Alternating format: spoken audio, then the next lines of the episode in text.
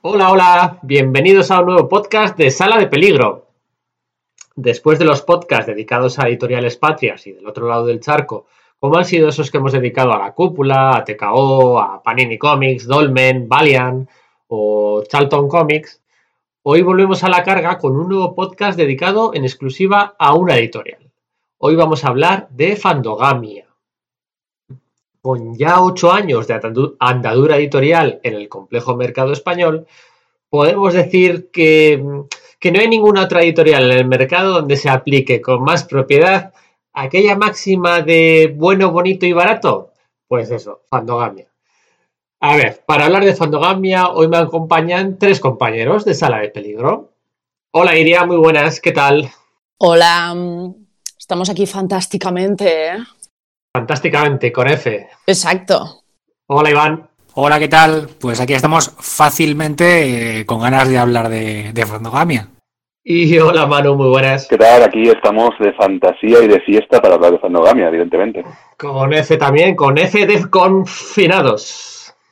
Pero bueno, hay que estar confinados y con la gente mediante redes sociales, que a día de hoy es mucho más fácil que cuando nuestros abuelos estaban ahí en el quinto pimiento, que tenían que mandar carticas. Así que detrás del 1 el 2, todo el mundo que pueda en su casica y a escuchar el podcast. ¿Será ahora por tiempo para escuchar podcast? Antes de que se me olvide, este podcast, que además del debate inicial y una recomendación por persona, incluye al final una entrevista con el editor y hombre orquesta de Fandogamia, con Pedro Medina. La entrevista la hizo Iria en el pasado Salón del Cómic de Valencia, ya hace un par de meses, ¿no? Cuando todavía se podía salir a estos saraos. Sí, estuvimos en el Salón del Cómic, allí metidos en el, en el stand. No sé cómo habrás editado la, la entrevista, porque madre mía, aquello fue pues una locura, como, como la editorial en sí. La entrevista no la he escuchado todavía, pero he visto que dura tres cuartos de hora o 40, 45 minutos. Por, por, por, lo que yo sé, las entrevistas que se hacen en salones que duran esa longitud, más o menos habrá un, par de intentos de robos de cómics. Mientras tanto, lo hubo en directo. Sí, sí, O sea, sí, no, y además se escucha en la, en la entrevista que fue como una situación muy muy surrealista y nos quedamos Pedro y yo mirando así como hacia afuera de la, del stand y yo dije, sí, acaban de intentar robarnos cómics. Pero además en nuestra cara, ¿eh? No te creas tú que, que, se escondieron, ¿no? ¿no? Madre mía, y encima con lo poco que cuestan los cómics de Fandogamia. Pero bueno, oye, antes de meter la música, lo que decía, cuando nosotros dejemos de hablar, vosotros no dejéis de escuchar, porque tenemos esta entrevista ¿eh? al estilo de las películas de Marvel Studios, escena post-créditos, aquí hay entrevista además de nivel, ¿eh? Muchas gracias con antelación, muchas gracias a, a Pedro por este ratillo. Así que nada, mi nombre es Pedro Monge, este es el podcast de Sala de Peligro, esperamos que sobreviváis a la experiencia.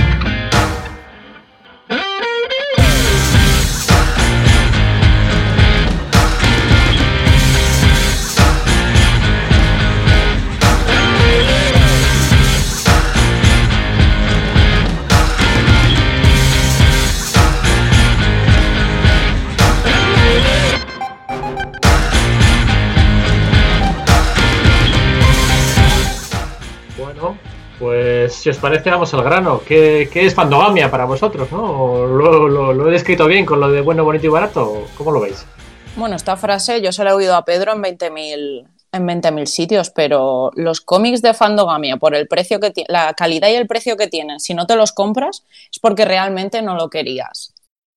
Porque te, te sacan unos cómics maravillosos y estupendos por 10 euros a todo color y con papel bueno y dices, pues mira, ¿cómo no me voy a comprar esto? Así que para mí sí, para mí eh, cumple lo de bueno, bonito y barato. Y además es que, bueno, aquí nos gusta hablar de cómics, pero es que encima hacen de todo. O sea, es que si los veis en, en los salones, si veis el... O sea, tú entras en un salón, ves un pegotón naranja ahí en medio dices, ya están los de Fandogami ahí. Y tienen de todo, tienen merchant, tienen, llevan a los, a los esto, ¿cómo se llama? A los dibujantes que los tienen allí esclavizados entre comillas, firmando a todo Cristo. Te montan un sarao en un momento. Y además es que tienen de, de todo tipo. Tienen mangas, tienen cómic inglés, tienen americano, tienen indie, tienen de todo. Y la gracia que tienen como editorial es eso, que ellos compran las cosas que a ellos, de compran me refiero eh, títulos, las cosas que a ellos les gustan y, compran lo que a ellos les gustan y como son tan variados dentro de la editorial, pues claro, tienen para todos los gustos. Entonces, que no te gusta una cosa, no te preocupes, seguro que te gusta otra. Siempre tienen algo para alguien. Y ya te digo, una que es pobre, pues los precios le vienen fete.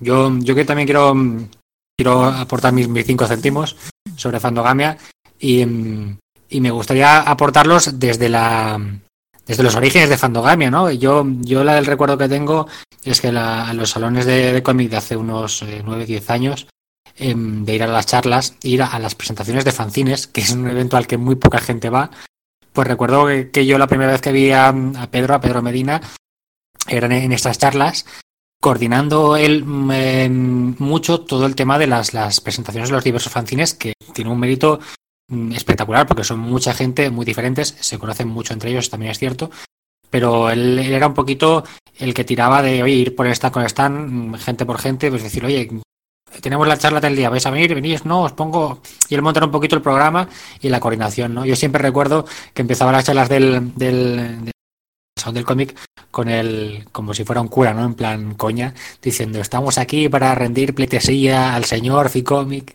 y a partir de ahí pues empezaba toda la, presentación de fanzines.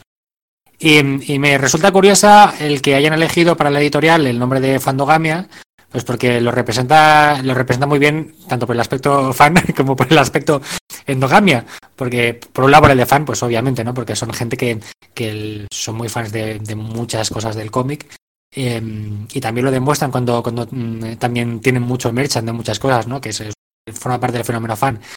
Y luego la parte de la endogamia, eh, Pedro en aquellas charlas, aquellas presentaciones y otros, otros colegas suyos decían mucho que el mundo el mundillo del fanzine, sobre todo el mundillo del, del fanzine, que yo diría que es como de, trinchera, ¿no? Fanzine de trinchera, que es lo que, lo que hacen mm, para mí muchos mucho de ellos. Eh, pues es como muy endogámico, ¿no? Se conocen, se conocen entre ellos. Eh, Pedro, Pedro en las charlas muchas veces decía, a ver, voy a hacer una prueba, eh, que levante la mano la gente que está, que está en esta charla que no tenga o que no haya hecho un fanzine, ¿no? Y éramos pues dos o tres personas de las igual 20 o 30 que habían allá habían en la charla. Y, bueno, y son una gente que, que me parece muy bien y me parece muy guay que hayan llegado a montar una, editorial porque su filosofía de, de, hacer cómic me parece muy bien y muy interesante, que pasa por lo que ha dicho Iria, pues un producto que es de vocación, que es de eh, publicamos tanto cosas de fuera como cosas de dentro que a nosotros nos gustan y que nos parecen interesantes y lo hacemos a un, a un precio asequible para todos. Que me otra clave que me muy muy interesante. Luego aparte que eso lo, lo comentamos en la entrevista, obviamente. O sea, mira si seremos todos de, del mismo gremio que decías tú, Iván que yo a Pedro lo conocí cuando yo estaba en la carrera y él también. Que ni siquiera estábamos en la misma facultad. Pero todo el tema de, salones del cómic y demás, te vas encontrando a la gente siempre los mismos.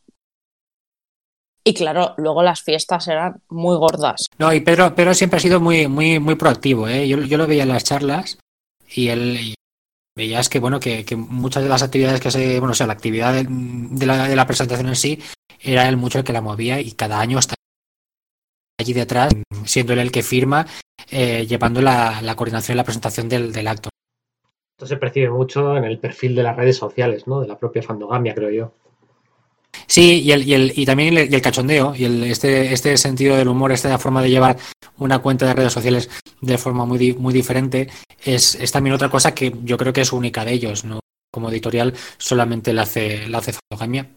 Está bien. Es cierto que puede gustar más, puede gustar menos, pero ya es un rasgo único que las diferencia, las diferencia de las demás.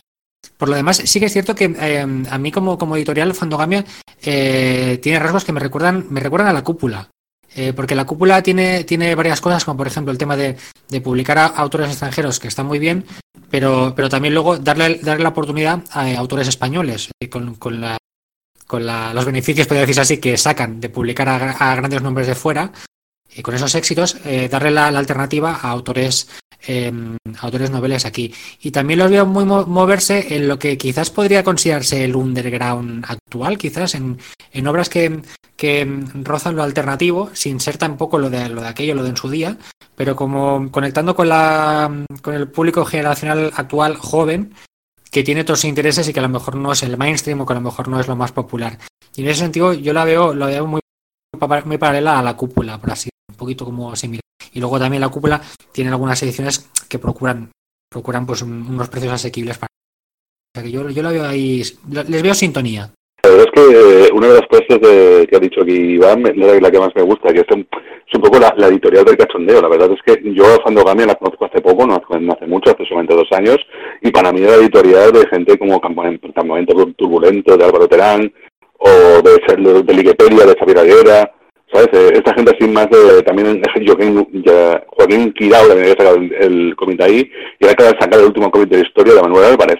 Con lo cual siempre, para mí era como una editorial más que más que parecida al, a la cúpula, era para mí una editorial más parecida al jueves, por así decirlo. Al jueves quiero decir sin revista, pero con ese espíritu de sacar de sacar eh, cómics cachondos. Sí, sí, sí. También en la, en la, en la sección de Fantaner también que tiene una sección en, internet bastante buena, también están sacando cómics muy divertidos, muy de humor y además gratuitamente. Pero luego, luego descubrí la, colección Infinite, que ahí está justamente la Gian Dice, que están publicando, que Fandogamia fue la primera editorial en publicar, en apostar por esa, por esa por ese cómic, el cómic que había ganado premios Eisner y, y premios eh, Incas y un montón de premios más. Y, y, y, luego descubrí que tenía una sección de cómics de japoneses, que algo que yo no sabía, yo te empecé a ver que sacaban cómics japoneses y la verdad es que eh, iría, sobre todo me habla muy bien de ellos y alguna vez alguno de ellos tiene que contarlo, pero... Es que además con Fandogamia pasa una cosa, ¿no? ¿Qué publica de media? ¿Uno, dos cómics al mes? ¿Uno, dos? Igual si hay un salón, pues, pues llega a publicar tres cómics, ya como una excepción, ¿no? Pero vamos, que, aparte de que sea baratos, ¿no? Es que publica uno o dos, publica, es súper accesible, ¿no? Porque si hablamos de la si hablamos de la media de precio, ¿qué podemos decir? Que está pues no sé, entre los 9 y los 10 euros de, de media, un, el, el cómic de Fandogamia. 10 euros y porque hay algunos que se suben a 12, 13. Si no, serían sí, 10 pero euros. Los mangas son 8, y... 8 y medio. Sí, sí, a mí lo que me fastidia es que como cogen historias que son muy chulas, pero que luego son muy cortas, pues te dan por saco, porque te haces fan y cuando te has comprado dos números te dicen, no, no, que esto ya se ha acabado no porque nosotros queramos, sino porque es así de corta la historia. Como por ejemplo Machicar Girl Boy, que lo van a sacar ahora el segundo dentro de nada y me cachis que solo son dos números. Muy mal, estoy muy indignada con este tema, os lo tengo que decir. Fíjate, el, el 8 euros el tomo de Magical Girl Boy. Y, y, y, bueno, por ejemplo, es que son los que publican la licencia del Doctor Who, ¿no? Los cómics del décimo, el undécimo, sus aventuras, y eso no es barato. Y, y de fantasmas también. Que fantasmas también lo sacan ellos. Y, a precio de 12 euros. Y mola ¿no? mucho, además. La licencia de Doctor Who tiene truco. Y la historia está contada entera porque se lo pregunté en, en la. Wow. En la esta, ¿cómo se llama? En la entrevista, sí, y no os quiero hacer spoiler, pero la historia de cómo consiguieron los, los derechos de Doctor Who es muy grande, o sea, es, está muy bien. Vale, vale, pues nada, la tendré que escuchar. de, de, hecho, de hecho considero que, que, el cómic más caro que ha sacado Fandogamia es el, es el de protagonista, que es el, la novedad que sacaban este mes, me parece. Es el cómic más caro de Fandogamia, juraría, vale 16 euros. Y para juraría que es el más caro que han sacado. Imaginaros, 16 euros. Pero es tomo único, ¿no? Creo, no lo sé. Sí, sí, sí, es tomo único. Es tomo único. Podría decirte que un tomo ahora de 16 euros sea el más caro de una editorial, ya significa mucho. O sea, lo que siempre ha dicho, lo que siempre dice Pedro, de bueno, bonito y barato. Es eso, ¿no? Publicando además uno o dos cómics, ¿no? Que es súper sano para el mercado, que no los saturas. Eh, estupendo todo. Oye, vamos a hablar cada uno de, un cómic, hemos elegido cada un cómic de Fandogamia eh, y vamos allá, yo, yo adelanto, ¿no? Yo voy a hablar de Giant Days, Os lo digo porque, bueno, eh, esta línea editorial de cómics cercanos, eh, populares o licencias muy conocidas, no está reñido para nada con, bueno, pues unos destellos de calidad y unas auténticas joyas, algunas ocultas y otras no tanto. Que bueno, pues eh, mismamente el que digo yo de Giant Days y creo que el que trae Iván también, han estado nominados y han, han sido elegidos entre los esenciales de la Asociación de Críticos y Divulgadores del Cómic. Así que bueno, eh, no el ser popular quiere decir que no haya auténticas joyas de muy buena calidad que bueno, esperamos mm, poder descubriros, ¿no? Porque están escondidas ahí a plena, a plena vista a veces. Sí, sí, sí. Bueno, de hecho, el que traigo yo fue esencial, sí, sí, el, el salió de esencial. Y, y no, tiene razón, el, el- el fenómeno, bueno, pero es que del, del fenómeno fan yo creo que han salido eh, grandes cómics, han salido muchísimos cómics eh, me- muy buenos. O sea que no creo, no creo que vaya excluida de, de la calidad. Pueden, ir- pueden ir de la mano perfectamente. Bueno, pues venga, disparamos con nuestras eh, recomendaciones. ¿Le damos? Vamos. Dale. Empiezo yo entonces, que os veo ahí a todos un poco de a ver quién empieza. Bueno, pues yo, mm, cuando decidimos hacer el podcast sobre fandogamia, claro, nos lanzamos enseguida como lobos todos ahí a pedir, pues yo esta, yo la otra, yo la de más allá. Y realmente me apetecía traer una obra de la que en, su momento sí que se vio algo cuando Fandogamia la sacó al mercado, pero que luego como que pasó muy diluida y muy rápido. Y es Slam. S-L-A-M. Signo de exclamación. Slam son dos números, que ni siquiera es un, número autoconclusivo y luego salió una, una continuación que se llama Slam The Next Jam y que a priori es súper sencilla la trama. Y es dos chicas que se conocen porque ambas acaban de entrar en un equipo de roller derby. Ya está. Esa es la trama. Y a partir de ahí, eh, Jennifer y Macy, que son las dos protagonistas, eh, tienen una relación de amistad y pasan una serie de cosas a su alrededor, aprendiendo a jugar a roller derby. Y hay más personajes que son el resto de jugadoras de, de derby. Que dices, súper sencillo, esto no le va a interesar ni al gato. Mentira. Estos cómics son una maravilla. Para quien no lo conozca, el roller derby eh, es, un, es un deporte que sobre todo se juega, yo siempre que lo he visto, lo he visto en Estados Unidos, no tengo ni idea, debería informarme de si esto se juega en Europa, porque si juega, mm, yo no descarto en algún momento meterme a jugar a esto. Básicamente son dos equipos de patinadoras en una pista eh, que es como si fuera un círculo, más bien oval, más que un círculo, y tiene una serie de reglas en las que la- las- los dos equipos tienen que ir patinando alrededor de esa pista y como jugando a pillar entre ellas, salvo que los choques, los golpes, el caerte por el suelo y igual que te salten un ojo, pues no está mal visto. Y entonces, claro, es un equipo, o sea, es un equipo, es un deporte muy de contacto. Mediante ese deporte, que es lo gracioso, un deporte que no puede, que a principio en España no sería muy, muy que lo conozca todo el mundo, el cómic te explica perfectamente cómo se juega, cómo funciona, cuál es la terminología exacta de- del juego y demás. Y te enseña la historia de las chicas que deciden jugar a eso. Porque lo bueno que tiene este deporte es que una vez te pones los patines, todo el mundo es igual. Se dejan fuera los problemas y a jugar. Y entonces, claro, el desarrollo de personajes es primordial. Es un cómic a todo color, tiene un dibujo mm, muy bonito y en ocasiones muy agresivo, que está muy bien para las escenas de roller derby, porque claro, un, un deporte que tiene tanto movimiento, podríamos pensar, bueno, pues en cómic es como cuando ves mm, los cómics de Oliver y Benji, de Captain Subasa, que dices, bueno, es que fútbol, deportes en, en cómic, no, funciona perfectamente. Es de mm, Pamela Ribbon, Brittany Peer, Julia Marina y Marisa Luis. Y alguna, y no recuerdo quién era, pero una de ellos incluso trabajaban en eh, del primer volumen. eh, una de las guionistas trabajó también para Disney en esa misma época, la película de Bayana. Es decir, que es gente del medio que se dedica a todo el tema de la ilustración, de la animación y demás, y que decidieron meterse en, este, en esta historia. Son 10 euros cada tomo, con 20 euros tenéis la, la historia al completo. Y es un cómic de los que me gustan a mí, inclusivos. Hay chicas de todos los tamaños, de todas las formas, de todas las ideas. Hay chicos también en, el cómic. Pero lo más importante de, esta, de este cómic es la amistad y el desarrollo de personajes. ¿Y cómo lo hacen las autoras? Muy fácil, mediante el roller derby.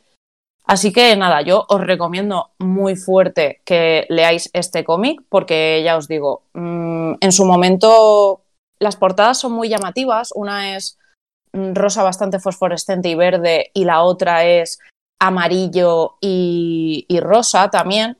Entonces en su momento como que esas dos ilustraciones de portada llamaron muchísimo la atención, pero luego he visto poco movimiento, no lo sé, no le pregunté a, Pedro por las ventas justamente de Slam, pero como que luego he visto que este cómic ha pasado un poco así por detrás respecto a otros títulos que ha sacado Fandogamia que sí que han sido mucho más llamativos.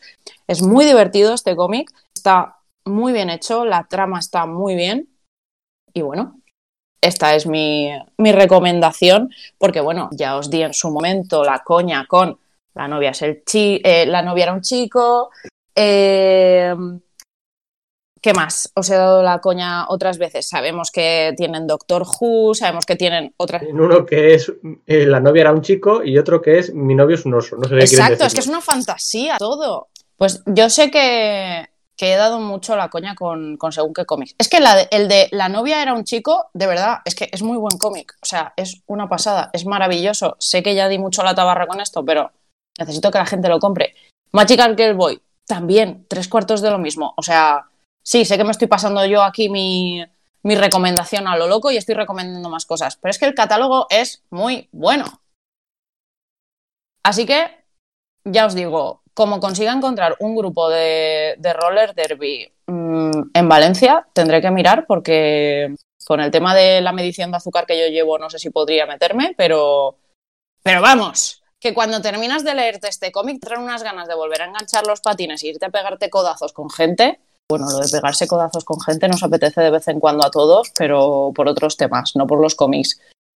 Pero sí, sí, echadle un ojo porque está muy bien estos dos cómics y me parece muy feo que no se hable más de ellos. Yo es la me, he leído el primero. ¿El segundo has dicho que había salido ya? Sí. Además es que yo me los compré los dos juntos. Pues, pues, pues mira, mira, esto, esto a mí se me pasó por alto. Cuando, cuando termine la cuarentena le iré a echar un vistazo, sí, sí. Yo, a mí el primero me gustó, a mí el primero me pareció em, me pareció chulo porque hay una cosa que, a mí me, Hay un género que me gusta mucho en el manga, que, bueno, más que en el manga, en los animes, que es el Spokon, que son los, los animes de, deportes. Y me parece eh, muy mal que no nos lleguen más mangas Spokons, porque aquí mangas Spokons no nos llegan casi nada, o nos llegan los más, más raros, que también a mí me gustan. Pero los de deportes, deportes puro y duro, llega muy poquita cosa.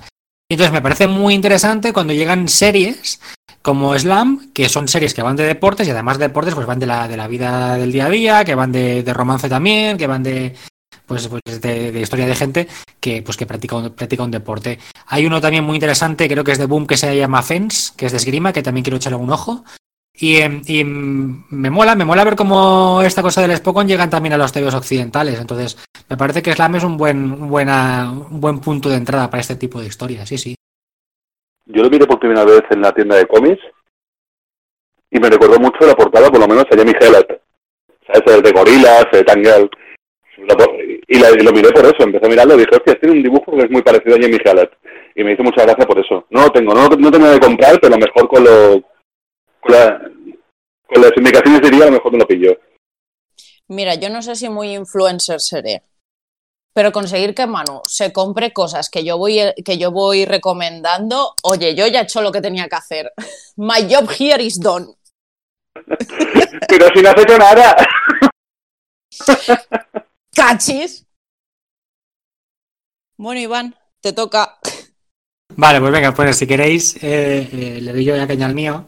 El mío, yo, yo, no tengo las cifras, pero yo, yo diría que debe ser uno de los, de los grandes éxitos de, de Fandogamia. Además, cuando lo anunciaron, ya me quedé en plan de, ¡hala! ¡Qué guay, ¿no? Porque yo había escuchado hablar de, de este cómic a una editora, eh, no me recuerdo la, editorial, es la eh, Deva Oki. Hablar de este manga muy bien, que yo la, sigo y sus recomendaciones mm, me han hecho comprar series e incluso adelantarme a esto. mira, fuera está publicando esto y dicen que está guay. Ah, pues esta mujer tiene, tiene muy buen gusto.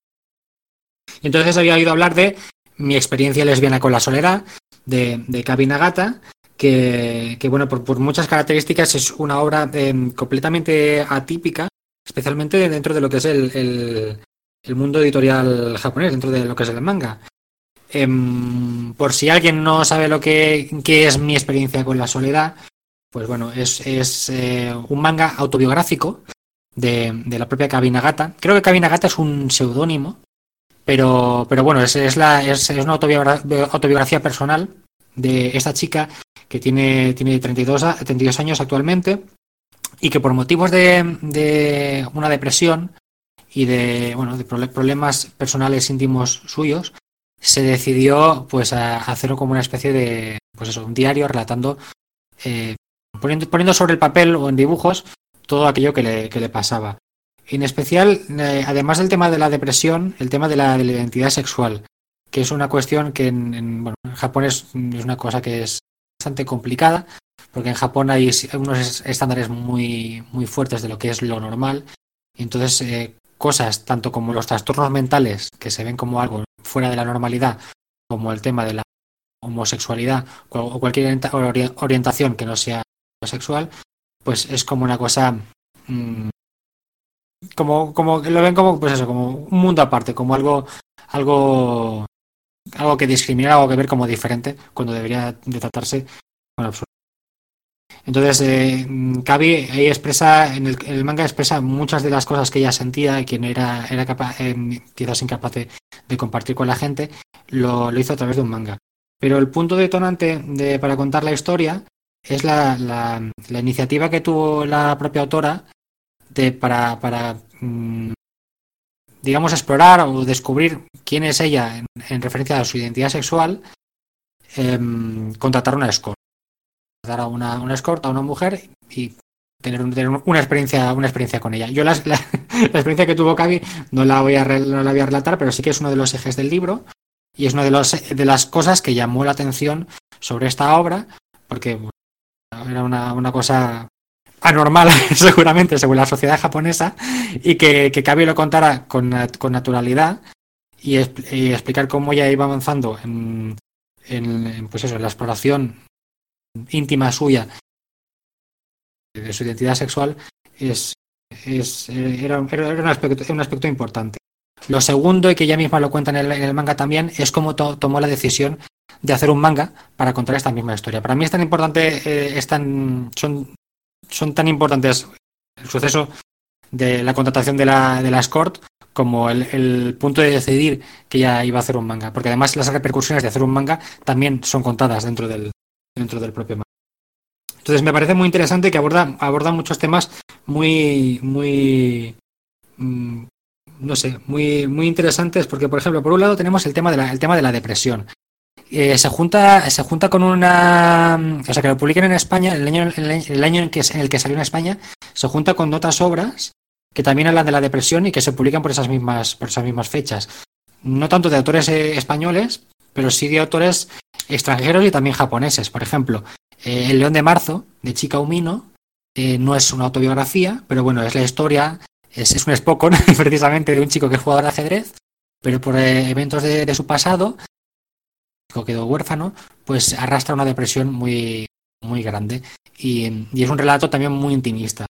Eh, el Black Dog, por ejemplo, del de Dave McKean, que contaba la historia de, un, eh, un, pintor inglés, es la biografía de un pintor inglés, ahora no me acuerdo del nombre, pero la, la contaba a través de, de, los sueños imaginados de este pintor y con ello pues hablaba de la depresión que tenía este duro, eh, el de Black Dog de Dave McKean es muy duro lo sí, sí, el de Black Dog es muy duro y me, pareció muy original esa forma de tratarlo y también mm, me enteré a posteriori que Dave McKean también ha sufrido eh, algún embate con las, con las depresiones y me pareció muy, muy bonito porque parecía como que dialogaba con el pintor. No me acuerdo nada del nombre a ver si luego lo busco y lo, y os lo comento.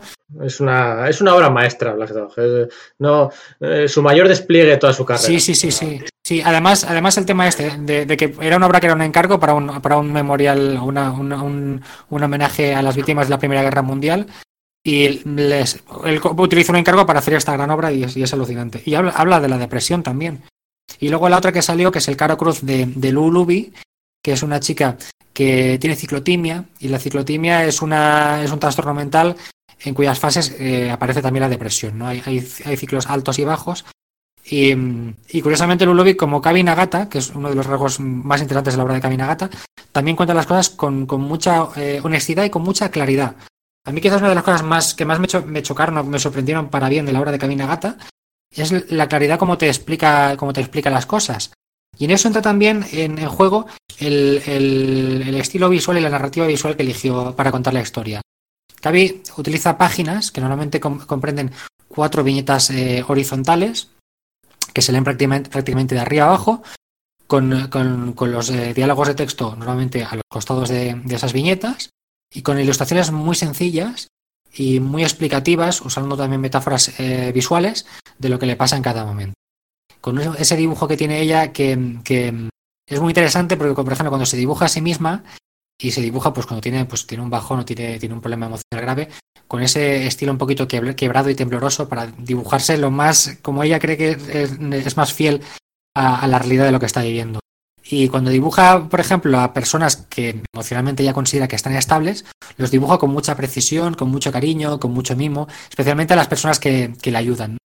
Y, em, me parece que siendo un estilo tan, tan sencillo, tan de garabato, entre comillas, es muy sincero, es muy, es muy honesto, ha logrado, ha logrado pues transmitir mucho con ese estilo de dibujo tan, tan, tan sencillo. Pero sobre todo, además de, la parte emocional, la parte de la claridad. A mí la parte de la claridad, la capacidad con la que una persona que tiene esa tormenta emocional constante, la, capacidad de llevarlo al papel y explicárselo a otras personas así de claro, me parece, parece muy, muy, muy, muy, muy elogio.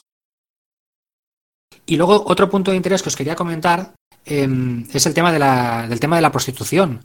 Porque mm, cuando salió esta obra, a mí enseguida me vino a la mente, me vino el recuerdo el, Pagando por ello de, Chester Brown. Que tocando el mismo tema, bueno, claro, Chester Brown se centra más en el tema de la prostitución. Cabina Gata se centra más en el tema de la depresión. Pero es interesante porque son dos perspectivas diametralmente eh, opuestas. Eh, a pesar de que para los dos de alguna forma es beneficioso, ¿no? si habéis leído el Pagando por ello de Chester Brown, que lo publicó la cúpula, la perspectiva es la de, la de un hombre eh, heterosexual y americano. Y mi experiencia de lesbiana con la soledad es, es, el relato de una mujer lesbiana y japonesa.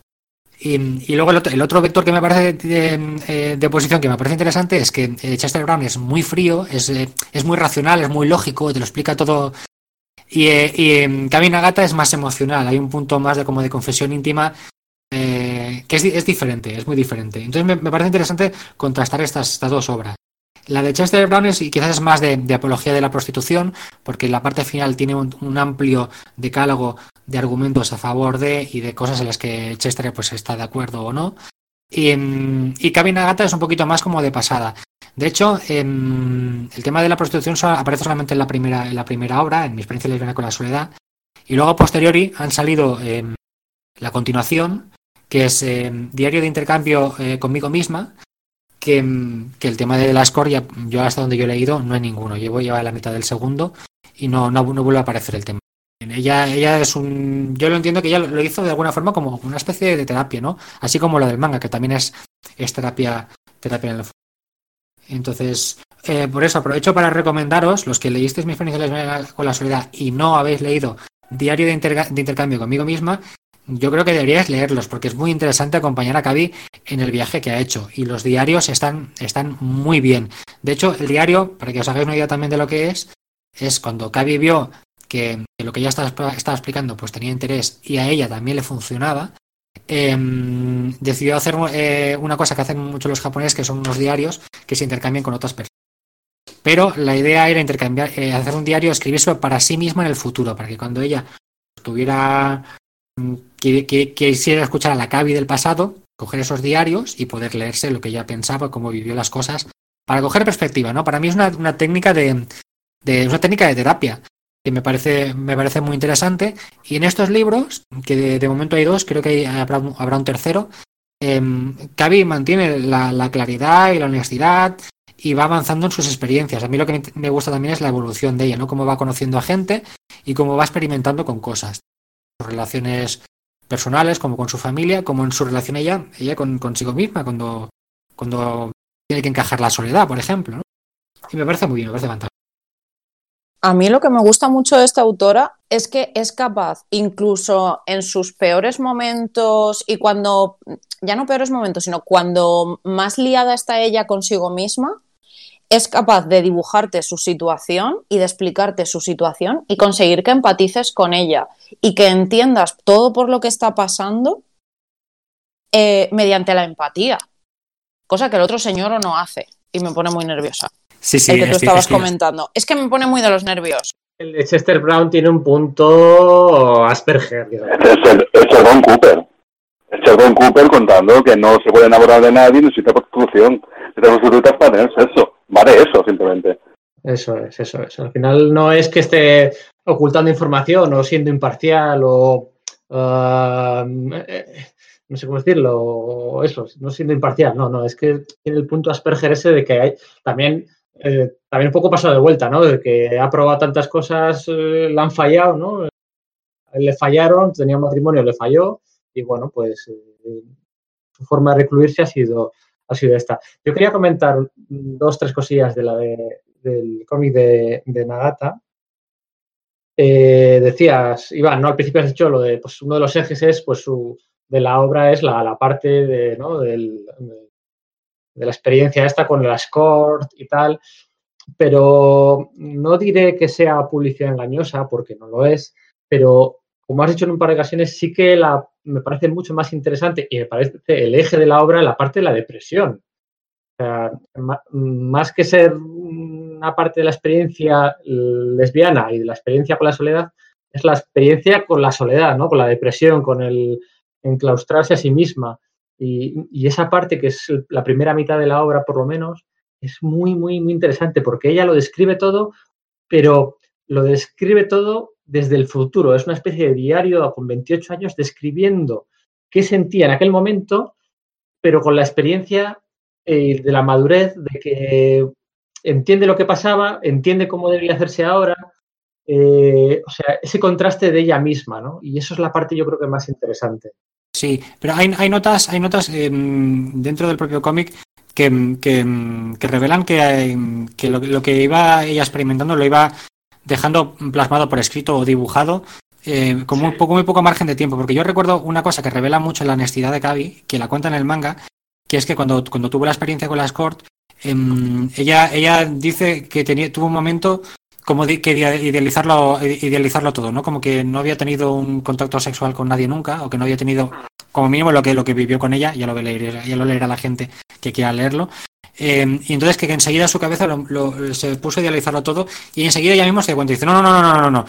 No fue como, como yo lo estoy rememorando ahora. Tengo que contar esto, tengo que, tener el recuerdo de lo que fue realmente y cómo fue realmente que si lo convierto en una fantasía, no es, no me va a ayudar, no me, no me va a decir cosas de, de, mí misma y de lo que estoy viviendo y tampoco me va a ayudar a, mejorar, ¿no? Entonces hay ese punto de, de, espera, espera, vamos a ser realistas. Lo que pasó fue, y es una cosa que me parece interesante, encarado siempre al tema de la depresión, porque es, es lo que tú dices. Lo del, el tema de las cosas, la prostitución es, un, es, una, es una casi una curiosidad. Sí que es cierto que sucede y eso le permite avanzar y luego contar esa historia, pero, pero es una de tantas fases que luego podemos seguir leyendo diario de intercambio y ya tiene, le pasan cosas y también forma parte de ese proceso. Al final la, metatrama de fondo es la enfermedad mental, ¿no? Es, el, es, la, la, la ansiedad, como, como ella pues no diré lucha porque a la gente no le gusta la, metáfora, la metáfora bélica, ¿no? Pero como ella em, lidia con eso, ¿no? busca la forma de, curarse o recuperarse que le afecta. Sería el valor terapéutico del arte y del cómic, en este caso, para poder vencer tus propias enfermedades, enfermedades mentales, o sea. Sí, acordamos hace un par de meses que hablábamos del de la cúpula de Tilly Walden, ¿no? De piruetas. También con esa parte de, bueno, presión social, ese punto de experiencia biográfica, Eh, menos universitario, pero. Y también era duro, ¿eh? Duro por momentos. Una catarsis, uff, tremenda. Sí, sí, sí, sí. De hecho, es que el, cómic registra, sirve muy bien para registrar los, los altibajos, ¿no? Y además está estructurado como con, con, capítulos, especialmente el diario de intercambio, funciona con, capítulos como si fueran, exacto, entradas de un diario.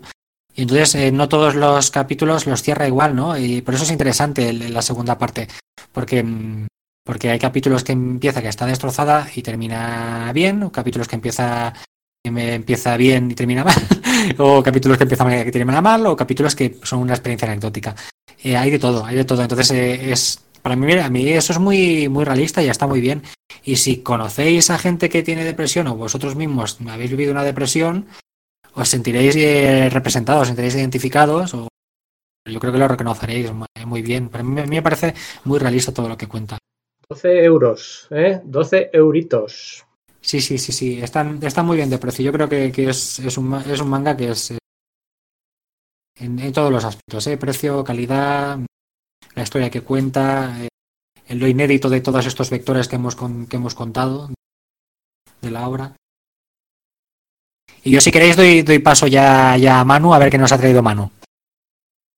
Pues yo te he traído, me parece, la única, la única recomendación nacional de Fandogamia, porque me parece que pues venía a Japón, eh, iría, estaba en Estados Unidos, y me parece que Pedro también va a recomendar una cosa de Estados Unidos, y yo traigo una cosa de, de, España, de una piel pesada de Clara Patiño Bueno, una joven autora de A Coruña, gallega, que había estudiado arte e ilustración en la Escuela Pablo Picasso y estudia también animación en el SPIT de Madrid.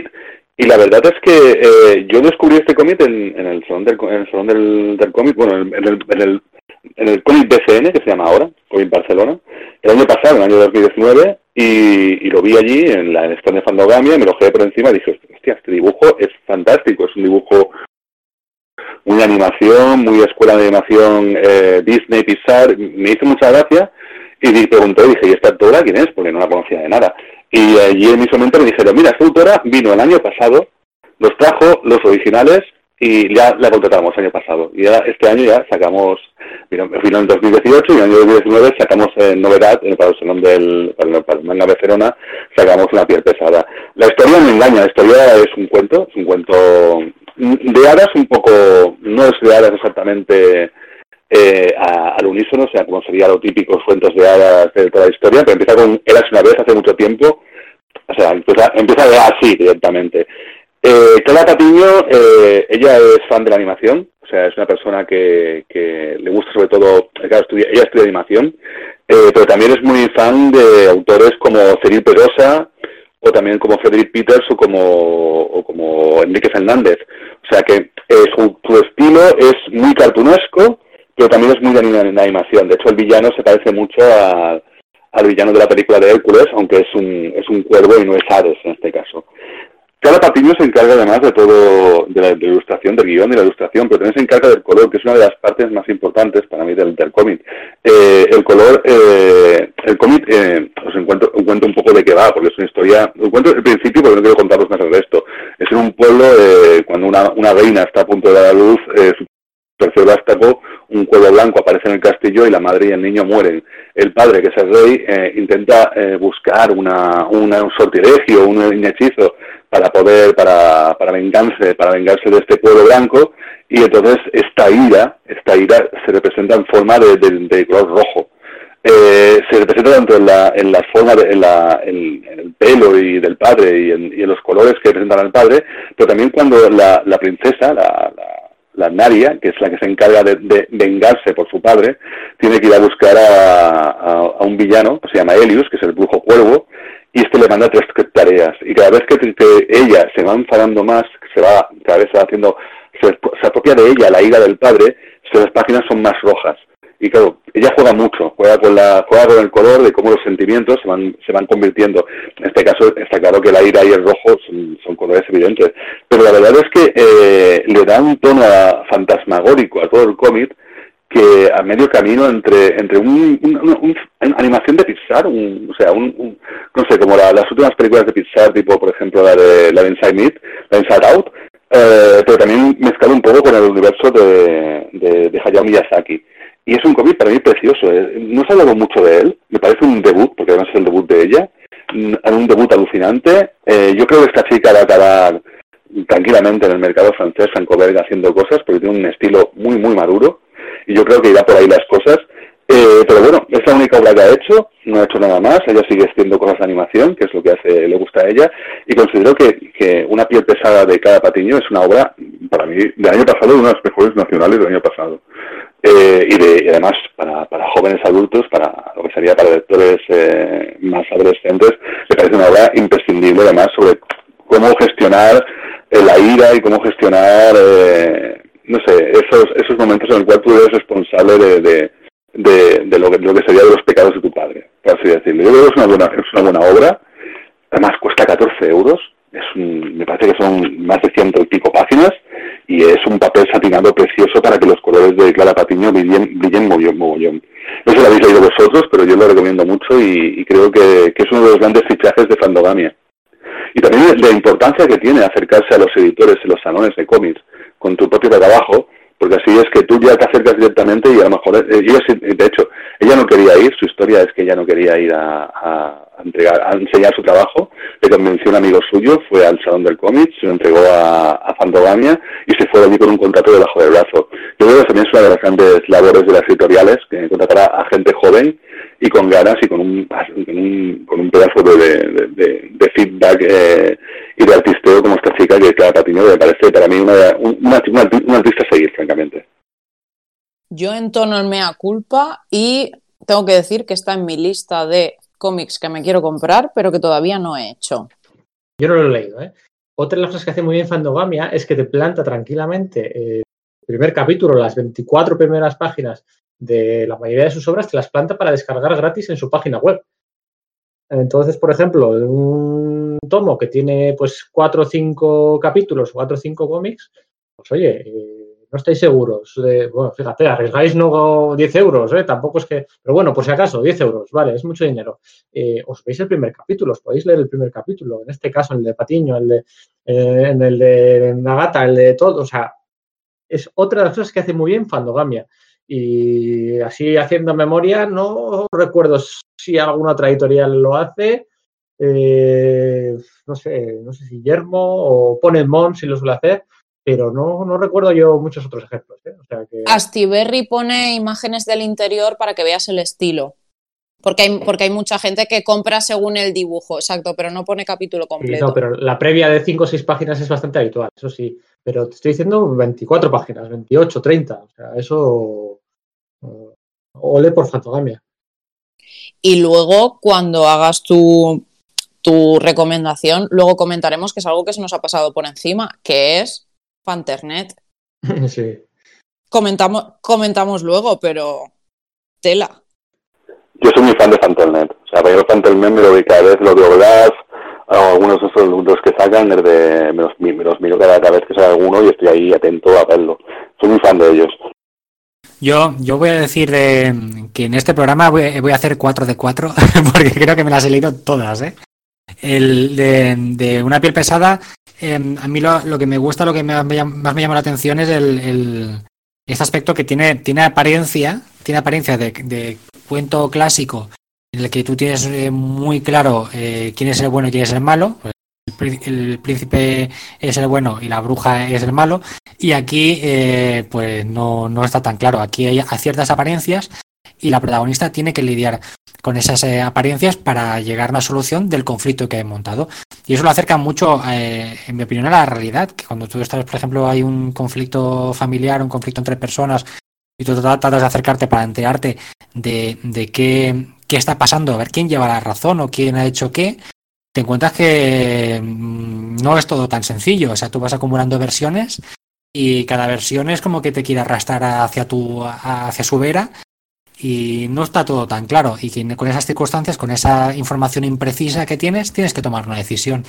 Y el, cuento de una piel pesada va por ahí, por hacer una, darle una vuelta a tuerca a la clásica fábula o el cuento de hadas, para hacerlo un poquito más complejo y adaptarlo a la realidad, adaptarlo a la realidad de que de lo que son pues los conflictos familiares entre personas, ¿no? Por así decirlo. Sí, sí, me parece, me parece de eh, me parece de quitarse el sombrero. Y siendo una ópera prima, pues, imagínate. A mí me recuerda un poco también a Frozen.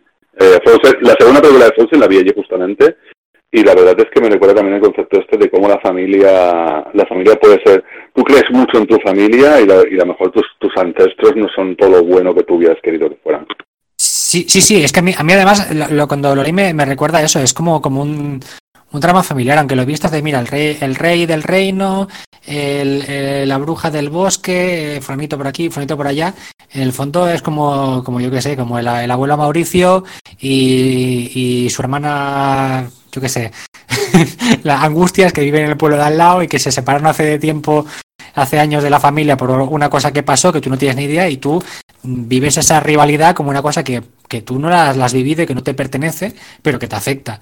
Y entonces al final acabas en verdad porque formas parte de la familia. Y tienes que, que, que primero enfrentarte a esta situación de tener que elegir bando de alguna forma y luego darte cuenta que no es tan difícil y que a lo mejor es una cuestión de elegir bandos completamente de acuerdo, es que va de eso realmente. Sí, sí, sí, sí, sí. Venga, pues voy a hablar yo de la mía. Yo traía Giant Days, que lo decíamos antes, ¿no? También decíamos aquello de bueno, bonito y barato, ¿no? Lo de barato está fuera de toda duda, lo de bonito también está fuera de duda, y lo de bueno no es una exageración, porque no en vano, actualmente, eh, Fandogamia, esto es así, Fandogamia es la editorial que está publicando la serie que ganó el premio es de la mejor serie el año pasado. No es eh, no, no, el premio a mejor serie nueva o mejor miniserie o tal, no, no, no, a mejor serie regular. ¿eh? Actualmente la serie vigente que es la ganadora del premio es la mejor serie regular es Giant Days. Y además de propina también ganó el, el premio Eisner a mejor publicación de humor, ¿vale? Porque es que, bueno, en 2019 la serie por publicada, serie publicada por Boom recibió ya por fin el reconocimiento de toda la industria, una industria que por cierto cada vez mmm, cada vez vira más a este tipo de contenido, ¿no?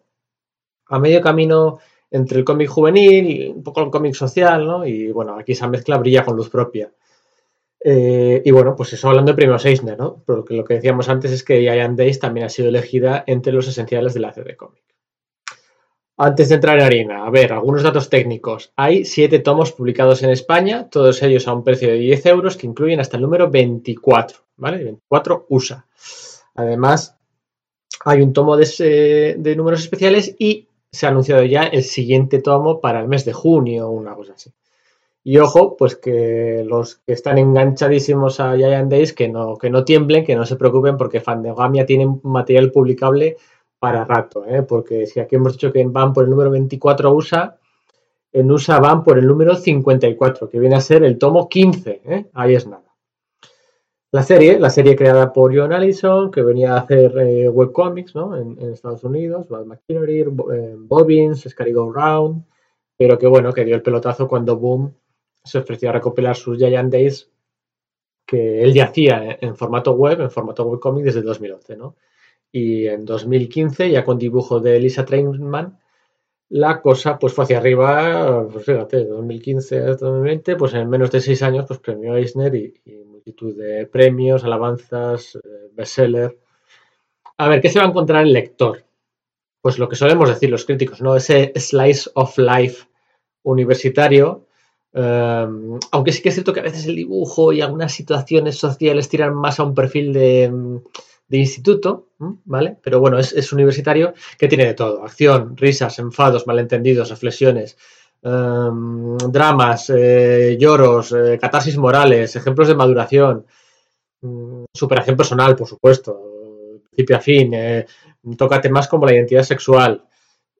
Lo tiene todo. Es una serie que está protagonizada por tres chicas, se llaman Susan, Esther y Daisy, que están todas en su primer año de universidad y a las que el destino pues las ha juntado en el mismo cuarto.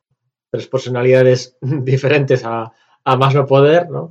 pero que, que, se llevan muy bien y que además están todos en ese, en ese mismo punto vital, sexual, emocional, e incluso, bueno, incluso educacional, ¿no? Y, y bueno, pues, eh, pues ahí es donde Allison y, y, compañía pues dejen perfectamente todas esas tramas de temática universitaria de fondo, ¿no? Pues que si taquillas, bailes de graduación, eh, notas, comedores escolares, etcétera, etcétera, las juntan pues con las dosis de realidad de exnovios, um, situaciones de despecho, trabajos extraescolares, cómo pagar el alquiler y demás, ¿no? Puro enredo, puro slice of life, pero brillante, bien narrado, que te hace reír cada página, cada dos páginas y que te deja un pozo cuando cierras la última, ¿no? Y luego otra cosa, ¿eh? La influencia de todo esto, porque tú dices, bueno, es una serie poco popular, poco tal, pero es que cuando salió en 2015, de repente en 2017, 2018 empezaron a salir que si la Batgirl de Burnside, que si la avispa, que si eh, la, nueva avispa de Marvel, que si no sé qué, tantas series que, bueno, pues que han ido imitando este estilo de chica universitaria, chica de instituto, chica de comedia de enredos, que ha dado unas obras en Marvel y decían muy interesantes. Por cierto, el último tomo ya, el tomo quinto, el sexto, ya han empezado su segundo año de universidad la dinámica cambia un poco, el trasfondo también cambia un poquito, ¿no? Se ve que hay una evolución en la serie y en los personajes. Pero eso es el quinto tomo. Yo no, mm, no necesito recomendaros. Eh, no necesito recomendaros que leáis toda la serie. Solo necesito. Eh, mi objetivo es que os leáis el primer tomo. Porque yo sé que si os leéis el primer tomo, y, y esto es así, que es casi una demostración empírica, si os leéis el primer tomo, vais a quedar enganchados y vais a querer compraros toda la serie, ¿sabes? Además, no nos cansamos de repetirlo, a, 10 euros el tomo. Eh, va a funcionar muy bien, ¿no? Así que esta, si queréis una comedia de enredos, divertida, mm, reflexiva y un poco también radiografía de esa, de esa época de la vida que, por mucho que pasen las décadas eh, tiene unos, unas constantes, ¿cómo decirlo? Unas constantes clásicas, pues eh, esta es nuestra serie, Giant Days. Yo me, leí los primeros y no, la llevo al día. Esta serie no la llevo al día, pero cuando me leí los primeros había veces que decía, pero estas locas, ¿de dónde las han sacado? Y sin embargo había otros momentos que decía, pero si es que estas son las tontas que hacía yo en la universidad. es como una mezcla de universidad. Iría, ¿Qué? Perdona, en la universidad y ahora, ¿eh? que yo te, yo te he escuchado partirte de carcajadas por la calle y er, tú eres muy Giant Days, ¿eh? disculpa. Me parece bien. Lo que pasa es que, lo que, pasa es que yo en mi pobreza me podía eh, permitir la universidad y estas chicas estudian en Estados Unidos, que eso es complicado de cojones. Pero es, es, Reino Unido, ¿no? No es Estados Unidos, Reino Unido, ¿verdad? ¿Era Reino Unido? Sí, yo creo que Reino Unido, sí, sí, sí, los, los, prejuicios hay ¿eh? muchas veces en estas cosas que, que gamba. La, la, la Trayman es de, es de Reino Unido, seguro sí o sí. A mí, a mí me suena que por las poblaciones y también un, poco por la, ciertas eh, características de psicología de los personajes me recuerdan mucho a Reino Unido. Creo que sí que Reino Unido, ¿eh? Está bien porque entonces hemos elegido, el, rango de obras que hemos elegido es más amplio porque hemos hecho Estados Unidos, Reino Unido, eh, España y Japón. Oye, ni tan mal, ¿eh? Ellos, inclusivos. Oye, pues bien, sí, sí. Pero sí, sí, las mismas chorradas que hacen estas, las he hecho. Confirmado, confirmado. Vaya a la Universidad de Sheffield. Pedro, Pedro, me ha gustado mucho lo que has comentado de, de las, las eh, superheroínas Marvel mm, universitarias, porque no lo había pensado. Y es cierto, y a mí me gustan mucho. Yo soy muy fan de La la Avispa, soy muy fan de, de Riri Williams, de Ironheart, y es verdad que tienen esos, esos rasgos también de, de, grupo de chicas universitarias que están estudiando que les pasan, les pasan mil cosas. De hecho, yo los tomos de Ironheart le echaba en falta en el segundo tomo que no hubieran continuado con el tema universitario, con el primero, el primero, el tema universitario es más, más patente y el segundo queda un, queda un poquito más de lado. Bueno, es que a, Batgirl la llevaron a compartir piso hace tres o cuatro años con, sí, sí, sí, Burnside aquel. Eh, casualmente, dos años después, año y medio después de que debutara, eh, bueno, eh, ya decía, Giant, Days el 2011. lo que pasa que en papel el 2015, ¿no? Y es que era súper Mira, está bien, ¿no? Bueno, pues ir a otro lado, ¿no? ¿Estáis haciendo la envolvente para hablar de pijamas como siempre? bueno, bueno, por volver al tema y también por comentar otra cosilla que me parece muy guay, el, tema de la, la, plasticidad de los personajes que lo convierten en prácticamente pues una tira de humor slapstick con muchas situaciones. Y luego el tema también de las, las fantasías que a veces se montan em, para, para, explicar cosas del, del tema, tema universitario que me parecen eso, una, una, fantasía literal. Hay un episodio en el que hablan de la gente cuando está en época de exámenes eh, que se queda a dormir, o sea, se va a dormir muy tarde o no duerme. entonces eso pone su cuerpo en un estado que les lleva a otra dimensión. Me, aquella historia me pareció una fantasía y si como universitario viviste aquellos días de exámenes duros, de quedarte hasta las tantas y dormir poco, es, es, genial, es buenísimo, es muy, muy, muy, muy guay. Y, y hablando de esto, aprovecharé para, para, lanzar la recomendación, a ver si Fandogami igual se anima. Eh, Lisa Treyman sacó un cómic muy divertido también en esta línea de cruzar cosas cotidianas con, fantasía, con la editorial Shortbox de Reino Unido, que, que se llama Minotar y que es, es, es, es lo de hacer realidad esa fantasía o esa, esa esa locuración nuestra de que Ikea es como un laberinto, que lo es, ¿no? Pero hacerlo convertirlo en un, un laberinto sobrenatural. Y va de dos, dos, eh, dos eh, chicas, dos compañeras de piso que se meten en una, un Ikea, entre comillas, y para buscar un, mueble que se llama Minotar, que es un mueble que sirve para muchas cosas y que representa que está en el centro de, ese, de ese, Ikea. Y el viaje de las dos por dentro del, del centro es, es, una fantasía, es buenísimo. Un cómic muy cortito, cómic de grapa, y lo que pasa que Shortbox lo, saca, son, lo saca con una, una, forma de publicación de crowdfunding que es muy curiosa, que los sacan un par cada, cada dos, cada, cada año sacan un par de, de, cajas, porque son cajas y van cinco cómics dentro. Y suelen ser cómics de grapa. Entonces, son cómics que a lo mejor aquí publicarlos es, es no sé si costoso o difícil porque no son libros tal cual. Pero bueno, hay alguna editorial como Underbrain que ha publicado mini cómics extranjeros. O sea que quizás alguien se pueda animar porque la verdad que es muy, muy divertido. O sea, esto no está en webcomic, ¿no? No, en webcomic no, no, no, eso es un cómic en papel publicado por esta editorial, por Shortbox. Vale, estoy viendo aquí y es, es ridícul, ridículamente divertido lo que estoy Sí, sí, sí. No, a mí me pareció muy, la idea me pareció muy, muy chula y muy divertida. Y sobre todo por eso, porque mezcla todos los conceptos eh, fantásticos del tema dungeon, tema laberintos mitológicos y tal, con el tema de Ikea, ¿no? Entonces, cuando entran, por ejemplo, dentro de Ikea, pues hay, hay como, si no recuerdo mal, había como un espectro que las atiende al principio y ellas vienen a buscar un mueble, ¿no? Es muy, muy divertido. Bueno, pues nada, eh, hasta aquí hemos llegado. Bueno, queríamos comentar lo que decíamos, podemos comentar lo de las loot boxes también, que pues son otros los intentos de Fandogamia pues por apelar a otro tipo de audiencias, ¿no? O enganchar a la audiencia habitual. Eh, no será por el, técnicas el de marketing. Fa, el Fanternet, o sea, es que el Fanternet me vuelve loca, te lo juro. Es que me echo unas risas todas las semanas. A mí, de, a mí de Fanternet me, me, Manu me descubrió el Mr. Prolapso, que es, es... Mr. Prolapso de Guillermo Lizarán. Sí, muy divertido. A mí los personajes me recuerdan mucho a los monigotes de, de Goma Espuma. Y la, con la de Harry Potter me estuve riendo tres días. La de Harry Potter es buenísima. La verdad es que tiene, tiene puntos muy divertidos eh, esa serie. Además, el, el, lenguaje así, medio entre medio andaluz, medio canario, también es sí, muy divertido. Y que le cambian los nombres a los personajes 50 veces en una tira de seis viñetas. Es que no dices, madre mía, pero te ríes con cada, con, cada, con cada variante, con cada permutación del nombre, te partes. Es que es muy bueno. De hecho, el último era Dagolbar Fiesta, que al célula le llaman el Sémola. Está muy divertido. Es muy, muy bueno, muy bueno.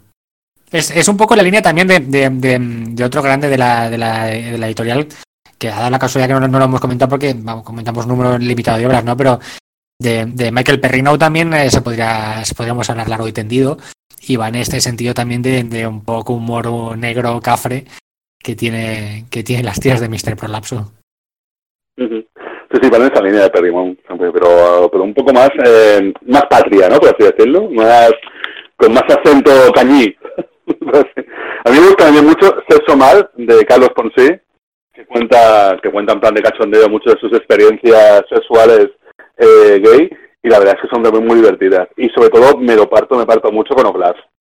Que Oblas, no sabía, pensaba era, era español y resulta que era extranjero y hacen traducciones las traducciones son divertidísimas, porque por ejemplo a un personaje llaman Lezazo, que yo pensaba que estaba escrito así, y resulta que no. No, no, la verdad es que tienen, tienen, luego, tienen, luego tienen series más, más serias, pero yo creo sí. que la de Oglaf, eh, Mr. Polazzo y Sexo Mal son las más divertidas que tienen y además muy bien dibujadas.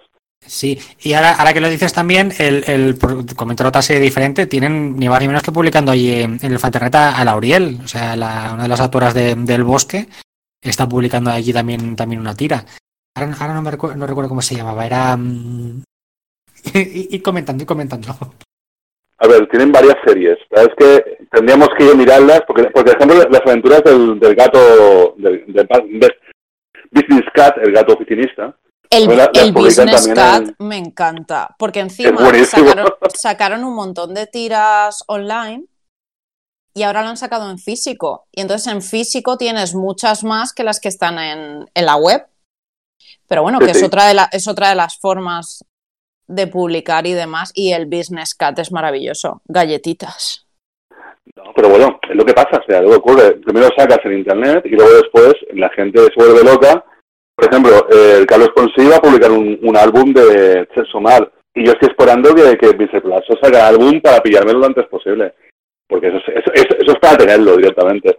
Sí, la de la de Laureano, por, por cierto, se llama Nada del Otro Mundo. Nada de otro mundo, exacto.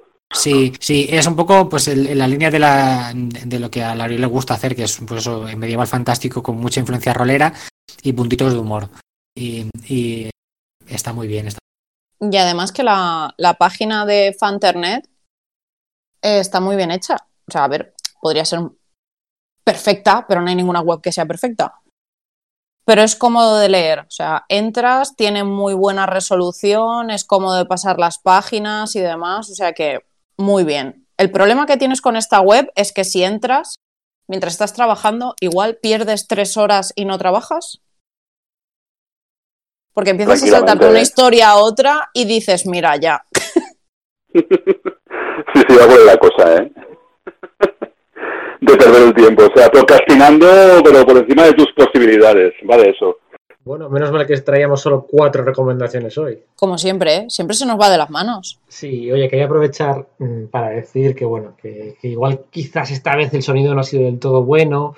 Cuando empezábamos a grabar ya la aplicación eh, que usamos para grabar aquí en Sala de Peligro ya nos ha saltado una- un error, ¿no? Una alerta de que, bueno, que el ancho de banda, pues, pues eh, justo hoy, este fin de semana, estaba más reducido, pues bueno, pues por todo el tema este de, de la alta demanda, por el confinamiento, por, bueno, pues la situación en la que estamos y hemos tirado para adelante. No sé qué tal se escuchará. Luego haremos control de daños al, al acabar. Si el audio no es del todo bueno en, en, eh, en alguna voz o en todas las voces, pues os pedimos disculpas por adelantado, porque bueno, al final esta situación es la que es, ¿no? Y, y, pues, pues, pues hay cosas esenciales y otras no tanto, ¿no? Y esto de juntarnos cuatro amiguetes para, para grabar un ratito y para, para hablar de TVOs, que es lo que nos da la vida, pues, pues también se puede ver afectado, ¿no? Aunque, aunque sea, aunque sea por Bueno, eso. de todas formas hay que pensar que esto es temporal, que la gente no, que no se agobie, que hay que hacer el encierro en casa para entre todos deshacernos del asco este del virus, pero sobre todo y muy importante que es temporal, que está en las redes sociales, que si algo del audio no se ha escuchado bien y queréis comentárnoslo por redes, tenéis el Twitter de todos, tenéis el Twitter de Sala de Peligro, y estamos ahí como si nos pagaran por ello. Que no, pero casi. pero que quiero decir que para discutir, que nos gusta a nosotros discutir de cómics, por favor. Claro, es y que, que- esa es otra, ¿no? ¿Y ¿Cuándo lanzamos esto, no? Porque para que tenga más impacto o más mm, la gente pueda comprar las recomendaciones que aquí hacemos, ¿no? Porque es que fíjate, estamos grabando en marzo. O sea, es que ¿cuándo lanzamos esto? Si lo lanzamos ahora, ¿alguien va a poder ir a la tienda? No, no va a poder. Entonces, ¿esto cuándo, cuándo, cuándo lo lanzamos? Es un poco la duda muchas veces. Yo ahí, ¿no? tengo, yo ahí tengo una recomendación para todo el mundo. Y es que durante estos días que estamos todos encerrados y que no hay que salir, eh, yo entiendo que veas cosas que digas, ¡ay, esto lo quiero! Una listita. Nos lo vamos apuntandico todo, porque cuando volvamos a la normalidad, Sí, las libre. sí, sí, y un cerdito, ¿eh? Para, para guardar y no gastarlo Hombre, todo. todo de golpe luego. no va a ser posible. verás, Pero primero, hay, hay, muchas, hay muchas librerías que lo que están haciendo, que eso es cuestión de investigar y ver, hay muchas librerías que lo que están haciendo es que para poder sobrevivir estos meses, si tú ya tienes el dinero y hay un cómic que quieres, tú pagas ese cómic y te lo guardan a tu nombre, de forma que cuando salgas por la puerta de casa, el día que ya se haya terminado todo esto, vas, recoges lo que te has ido comprando y ya lo tienes. Así no, tampoco te lo gastas todo de golpe y las librerías no lo sufren. Eso es una buena forma. Así no haces que nadie salga de casa y podamos hacer todos el encierro y aparte luego tienes tus cómics y tus libros. Oye, una forma feten.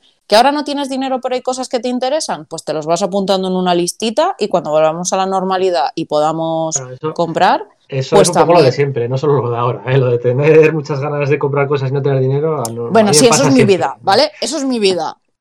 de normal. Lo bueno que tengo ahora es que como no puedo salir de casa y no puedo comprar, pues mira, es, es mi excusa de, ay, es que querría esto. No puedes salir, Iria. No es que seas pobre, es que no puedes salir. Bueno, que aquí, que, que todos los lados hay mucho millonario, ¿eh? O sea, comprar como locos todo lo que se pueda, cada uno lo que pueda. Ya sé que aquí hay gente en este podcast que va a poder más que yo. Mm, los millonarios. A ver, Intentaremos el GIF este de, de tirando dinero, ¿no? Así. Pa, pa, pa. Mira, mira cómo, han mira cómo ha saltado el millonario. Pero bueno, y yo lo que sí que quería decir antes de que nos despidamos y que la gente pueda escuchar la, la entrevista a Pedro, eh, es que en el salón había mucho ruido. Y cuando digo mucho ruido es mucho ruido. Entonces la entrevista está muy bien. Igual el primer minutillo cuesta un poco escuchar porque es un pelín incómodo, pero os recomiendo que escuchéis a Pedro porque cuenta cosas muy interesantes, tanto del mundo editorial como de las de la compra de licencias, de cómo se creó la editorial. Nos lo pasamos bien, la verdad. Y además, si no lo escucháis entero, no os vais a poder enterar cuando intentaron robarnos en nuestra cara. Ay. Venga, chicos, nos vemos. Nos vemos en el próximo podcast. Sed buenos. Sí, en breve. En las calles nos veremos en el próximo podcast. Nos vemos. Hasta luego. Quedaos en casa.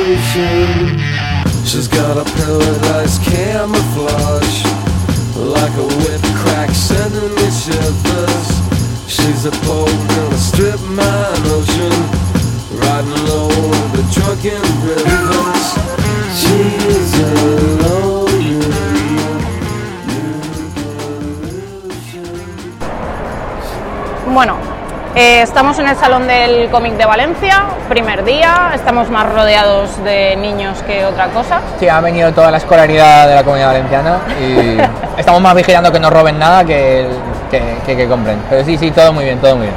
Y bueno, si no habéis reconocido la voz, es Pedro, de Fandogamia. Mi armoniosa, melodiosa voz, mi timbre celestial. Hola, muy buenas a todos.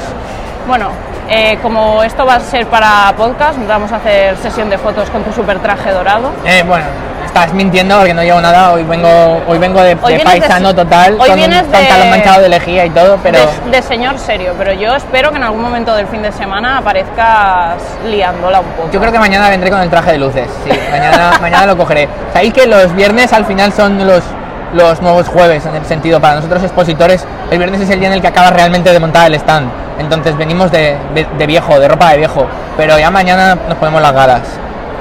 Bueno, me imagino que muchos de los oyentes del podcast eh, conocerán la gran F. Eso espero, más les vale. Bueno, nosotros hablamos bastante de vosotros. Por eso entiendo que los siguientes de vuestro podcast en concreto sabrán perfectamente quién es Fandogamia. Pero bueno, eh, cosas que muchas veces la gente no sabe. Bueno, yo te conozco desde hace mucho y Mucho, os he visto liándola mucho en salones cuando no erais gente de bien.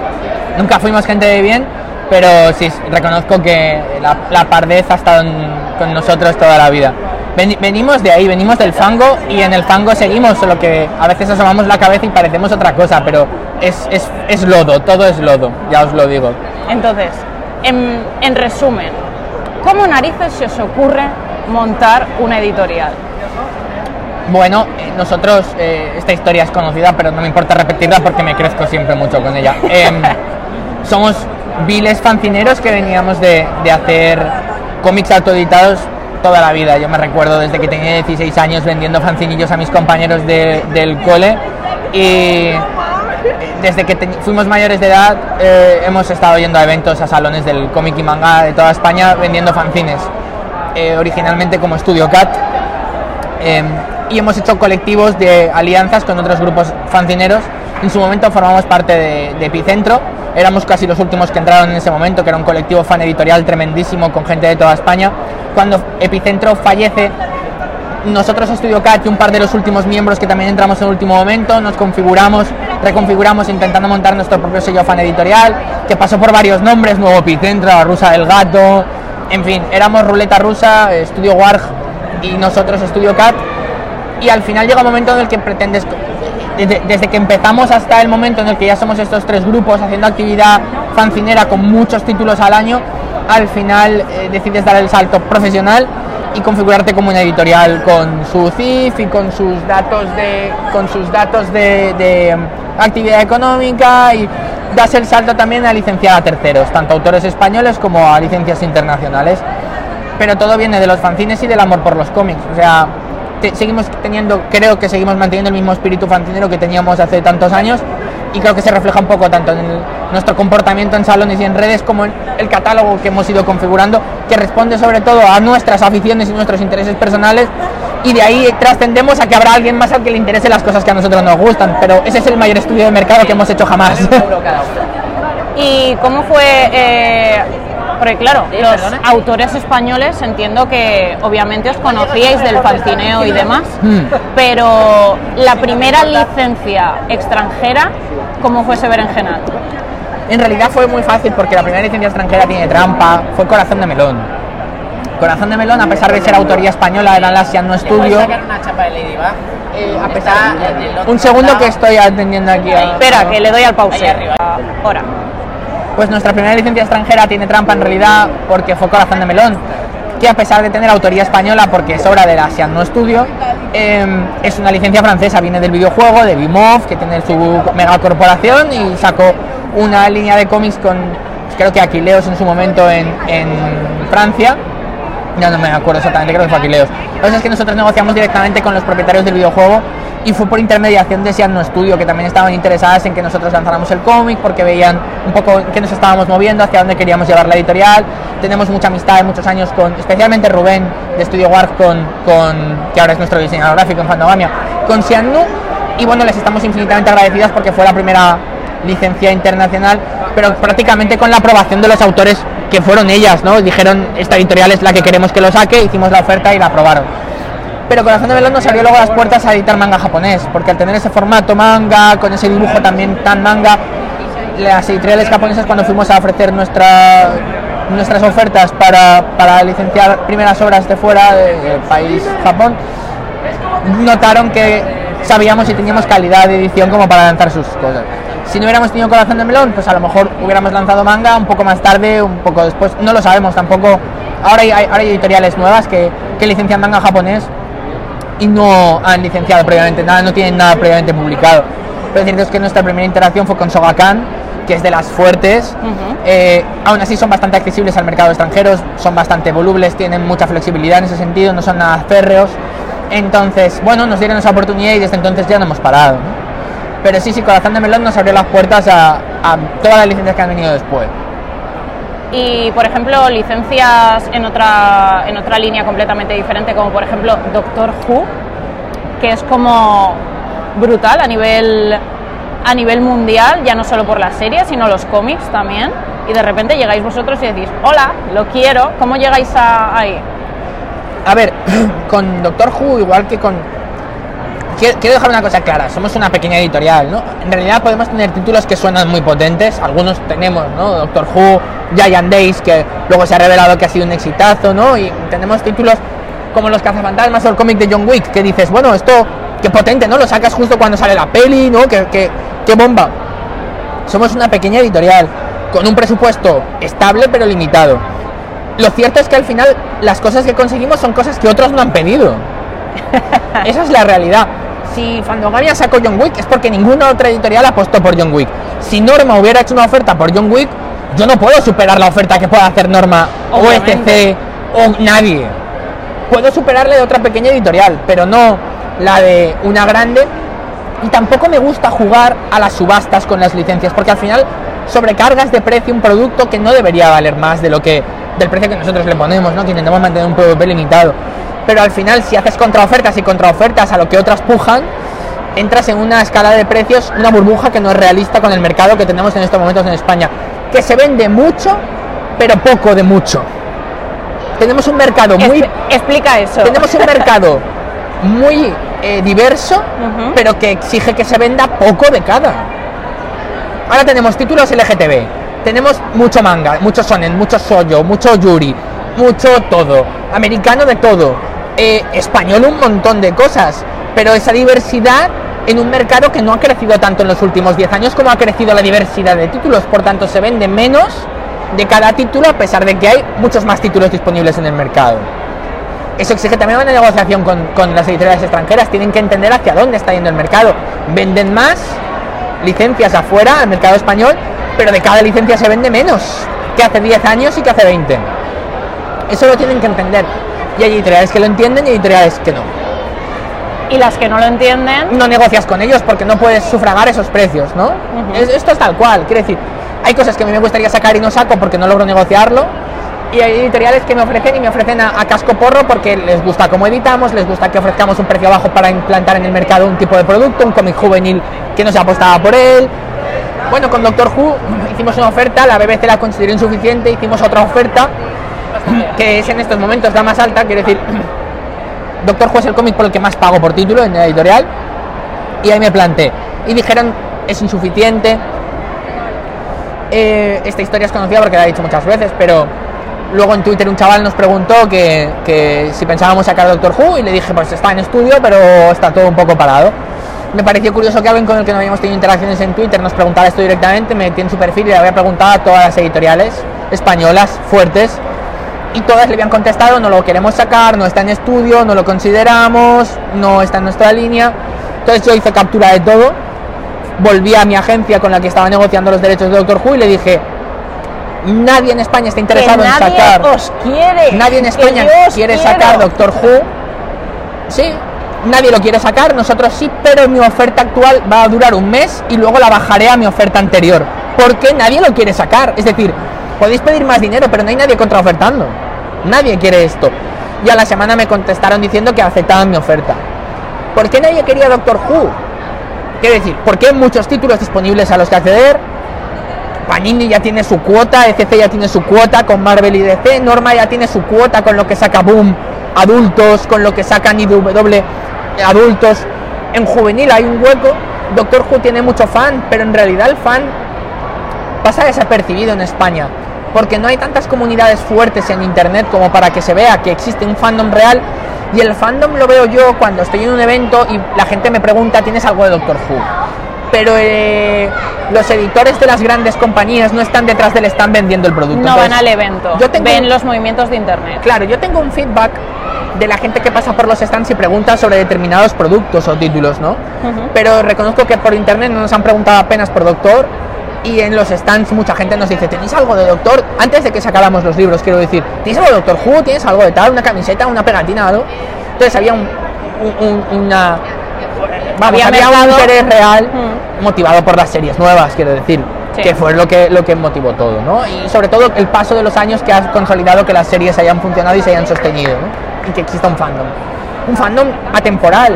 Nos compran abuelos de 70 años que pasan por el stand en un evento en Zaragoza y dicen, ¿qué es esto? Hay cómics de Doctor Who y yo esto lo veía y compran y hay fans jóvenes que dicen, yo sigo las series, mi favorito es Tennant, mi favorito es Matt Smith, mi favorito es... y compran pero entiendo que fue por una serie de casualidades que otros nos interesaron en un momento determinado y que nosotros teníamos un feedback real de la gente que nos había preguntado que a lo mejor otras empresas no tenían ese dato. No sé, al final todo lo que sacamos es por chiripa. O sea, todo lo que saca Fandogamia es por pura chiripa. De no todo- lo compro. Es real. No, no lo compro, porque si solo comprarais por chiripa, no tendríais tantos títulos con tantos premios. Que sé que los premios Fue por son... chiripa. Sí, pero sé que los premios van luego a posteriori, porque si fueran los premios antes que comprar la licencia, os saldría por un ojo de la cara. Pero Y que- tampoco ya, tampoco ya tanto, porque tampoco ya tanto. Pero decir, muchísimos, eh, muchísimas series, muchísimas publicaciones que tú luego te pones a investigar mínimo, porque además una cosa que me gusta mucho de vuestra editorial es que cuando hay cómics vuestros que les dan premios y demás, obviamente lo decís a troche moche para la no promoción. dan tantos como merecerían, pero sí, hay. pero dais, que hay. pero dais por saco por redes sociales y demás, que es lo que hay que hacer, pero luego no lo imprimís en gigante en medio de la puñetera portada. Es que no creo que, que tener premios venda más. Creo que tener premios hace que el cómic sea más caro, pero no que venda más. Ni que más gente se interese por él. Sobre todo porque hay tantos premios ya que no... A ver, si el Salón del Cómic te da un premio y lo anuncia en redes y en prensa esa semana, pues a lo mejor el sábado vendes 30 libros más porque lo ha visto alguien en prensa. Pero no tiene incidencia pero no tiene incidencia de- después de eso. Quiero decir, la semana siguiente a las librerías no va la gente corriendo a comprar el cómic. Lo puede hacer que a través de un premio muchas webs hablen del cómic, pero si las webs no mencionan el premio, que tú le casques una pegatina del premio en la portada no va a hacer... Vamos, es que creo que no va a hacer que venda más. Mm, al final son muchos factores los que hacen que un cómic venda más o menos, pero el principal es que mucha gente hable de él. Puede ser por un premio, puede ser porque es bueno, puede ser porque la editorial ha hecho una buena promo, puede ser porque el autor ha palmado la semana pasada y ahora hablan del cómic. Es que esto es así. Es cuanto más se habla de un cómic en redes y en internet, más interés creciente existe. Un premio puede hacer que la gente hable más de él, pero un premio sin más no hace, no genera ventas.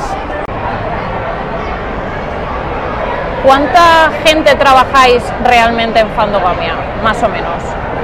En nuestra oficina todos los días somos tres personas, que somos las tres que estamos en nómina completa de Fandogamia. Pero claro, en servicios profesionales luego, traductores, algún corrector extra, en fin, informática, imprentas aparte, un montón de cosas, tal. Eh, En los servicios profesionales pues damos trabajo, sin contar la imprenta, ¿no? Que ya te puedes volver loco. Lo que pagamos a la imprenta da puto miedo. Pero servicios profesionales directos pues habrá otras 8 o 10 personas directamente relacionadas con Fandogamia que no es su único trabajo porque son una traducción, una revisión, eh, reformar la web, hacer tal. Entonces, en nómina tres personas y ex- externalizados servicios unas 10 más. Que para una editorial pequeña es, es bastante. Tengo que decir, somos tres en nómina porque toda la producción editorial la llevamos a cabo nosotros. Eh, no externalizamos la maquetación, ni la corrección, ni la edición en sí. O sea, nos encargamos de todo el proceso directamente nosotros. Entonces, claro, eso exige una persona todo el tiempo solo para maquetación y, revisión, una persona solo para logística de almacén y de llevar las cosas, y otra persona que soy yo de licencias edición y redes sociales. Entonces, tres personas no, no falta el trabajo. Y somos las tres mismas gilipollas que luego vamos al evento a venderte el TVO. O sea, somos nosotros, no hay más personal. Entonces, claro, somos nómina completa, somos nómina 3, pero porque somos tres en todos los procesos, salvo la traducción y evidentemente la impresión, porque no hay más huevos. Ya solo Ya faltaba. solo me faltaba tener una rotativa ahí en casa, pues no, no hay tal. Tengo que decir, trabajamos desde la oficina, no trabajamos desde casa, trabajamos desde la oficina, que es a la vez oficina y almacén de todo lo que tenemos en marcha. Entonces, al final es un puto desastre, una caverna del caos, pero estamos Pero cómodos trabajando, funciona. Los libros no paran de salir, o sea que funciona, funcionar funciona. Bueno, me han pedido que te pida eh, datos del nuevo Shoujo que vais a editar. vale. sé que sí. no me lo vas a dar, porque sé que no me lo vas a dar. Pues ya lo han sacado. Ya el estilo de dibujo es súper reconocible y lo han sacado. Es eh, igual, ¿para cuándo es este podcast? Puede pasar un mes. Ya lo habréis Pues dicho. para cuándo, ya lo habremos dicho, si la semana que viene lo digo, o sea, no tiene nada, lo digo claramente, es eh, eh, un manga nuevo de Andomai. Ya, tradu- ya editamos Trampas Agridulces y, y Jugando a las Casitas. Eh, en principio queríamos sacarle tres mangas de la autora para hacer una pseudo trilogía de, de manga romántico. Y lo cierto es que Trampas Agridulces y Jugando a las Casitas es de estos libros que por mucho tiempo que pase en los eventos sigue funcionando muy bien porque son sollos cortos historias cortas y hay un público creciente hay un público que no sé si es creciente pero que existe de sollo. Entonces bueno pues teníamos la ilusión de lanzarle otra obra a la autora que ya vino a España hace un par de años con nosotros en Japan Weekend y va a ser un nuevo tomo que se va a llamar eh, Piña Pastel o Tiramisú el primer amor. O sea la puta Ay, cosa más pastelosa de la vida. Eso mata a un diabético fijo, ¿eh? Y son de nuevo cinco historias cortas, recopiladas al mismo formato que hicimos con trampas y con jugando a las casitas. Eso es, eso es el nuevo soy yo. Pero vamos, ya os digo, es que las cosas que funcionan, no sé si queremos aumentarlas, pero como mínimo mantenerlas.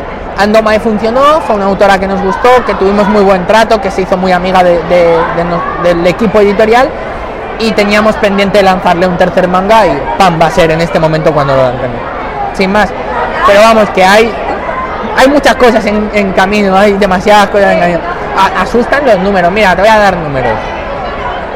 A ver, ir sacando la calculadora. No, te voy a dar números reales, para que la gente no diga... "Ah, ah, ah". Mira, no, esto está...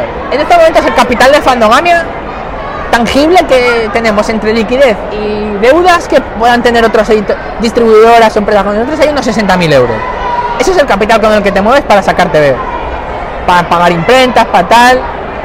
Aparte los stands que ya hemos pagado para este año, incluyendo Barcelona, que es una, una traca. Eso tiene que ser. Barcelona 4.000 pavos te están. Venga. Me Claro. parece una barbaridad, ¿eh? Este Sinceramente. que, el que estamos ahora mismo en Valencia, 1.600 euros el stand. Y porque lo hicimos con descuento por ser la asociación de editores que le hemos llenado un pasillo entero. Pero 1.600 pavos están. Entonces, esos ya están pagados.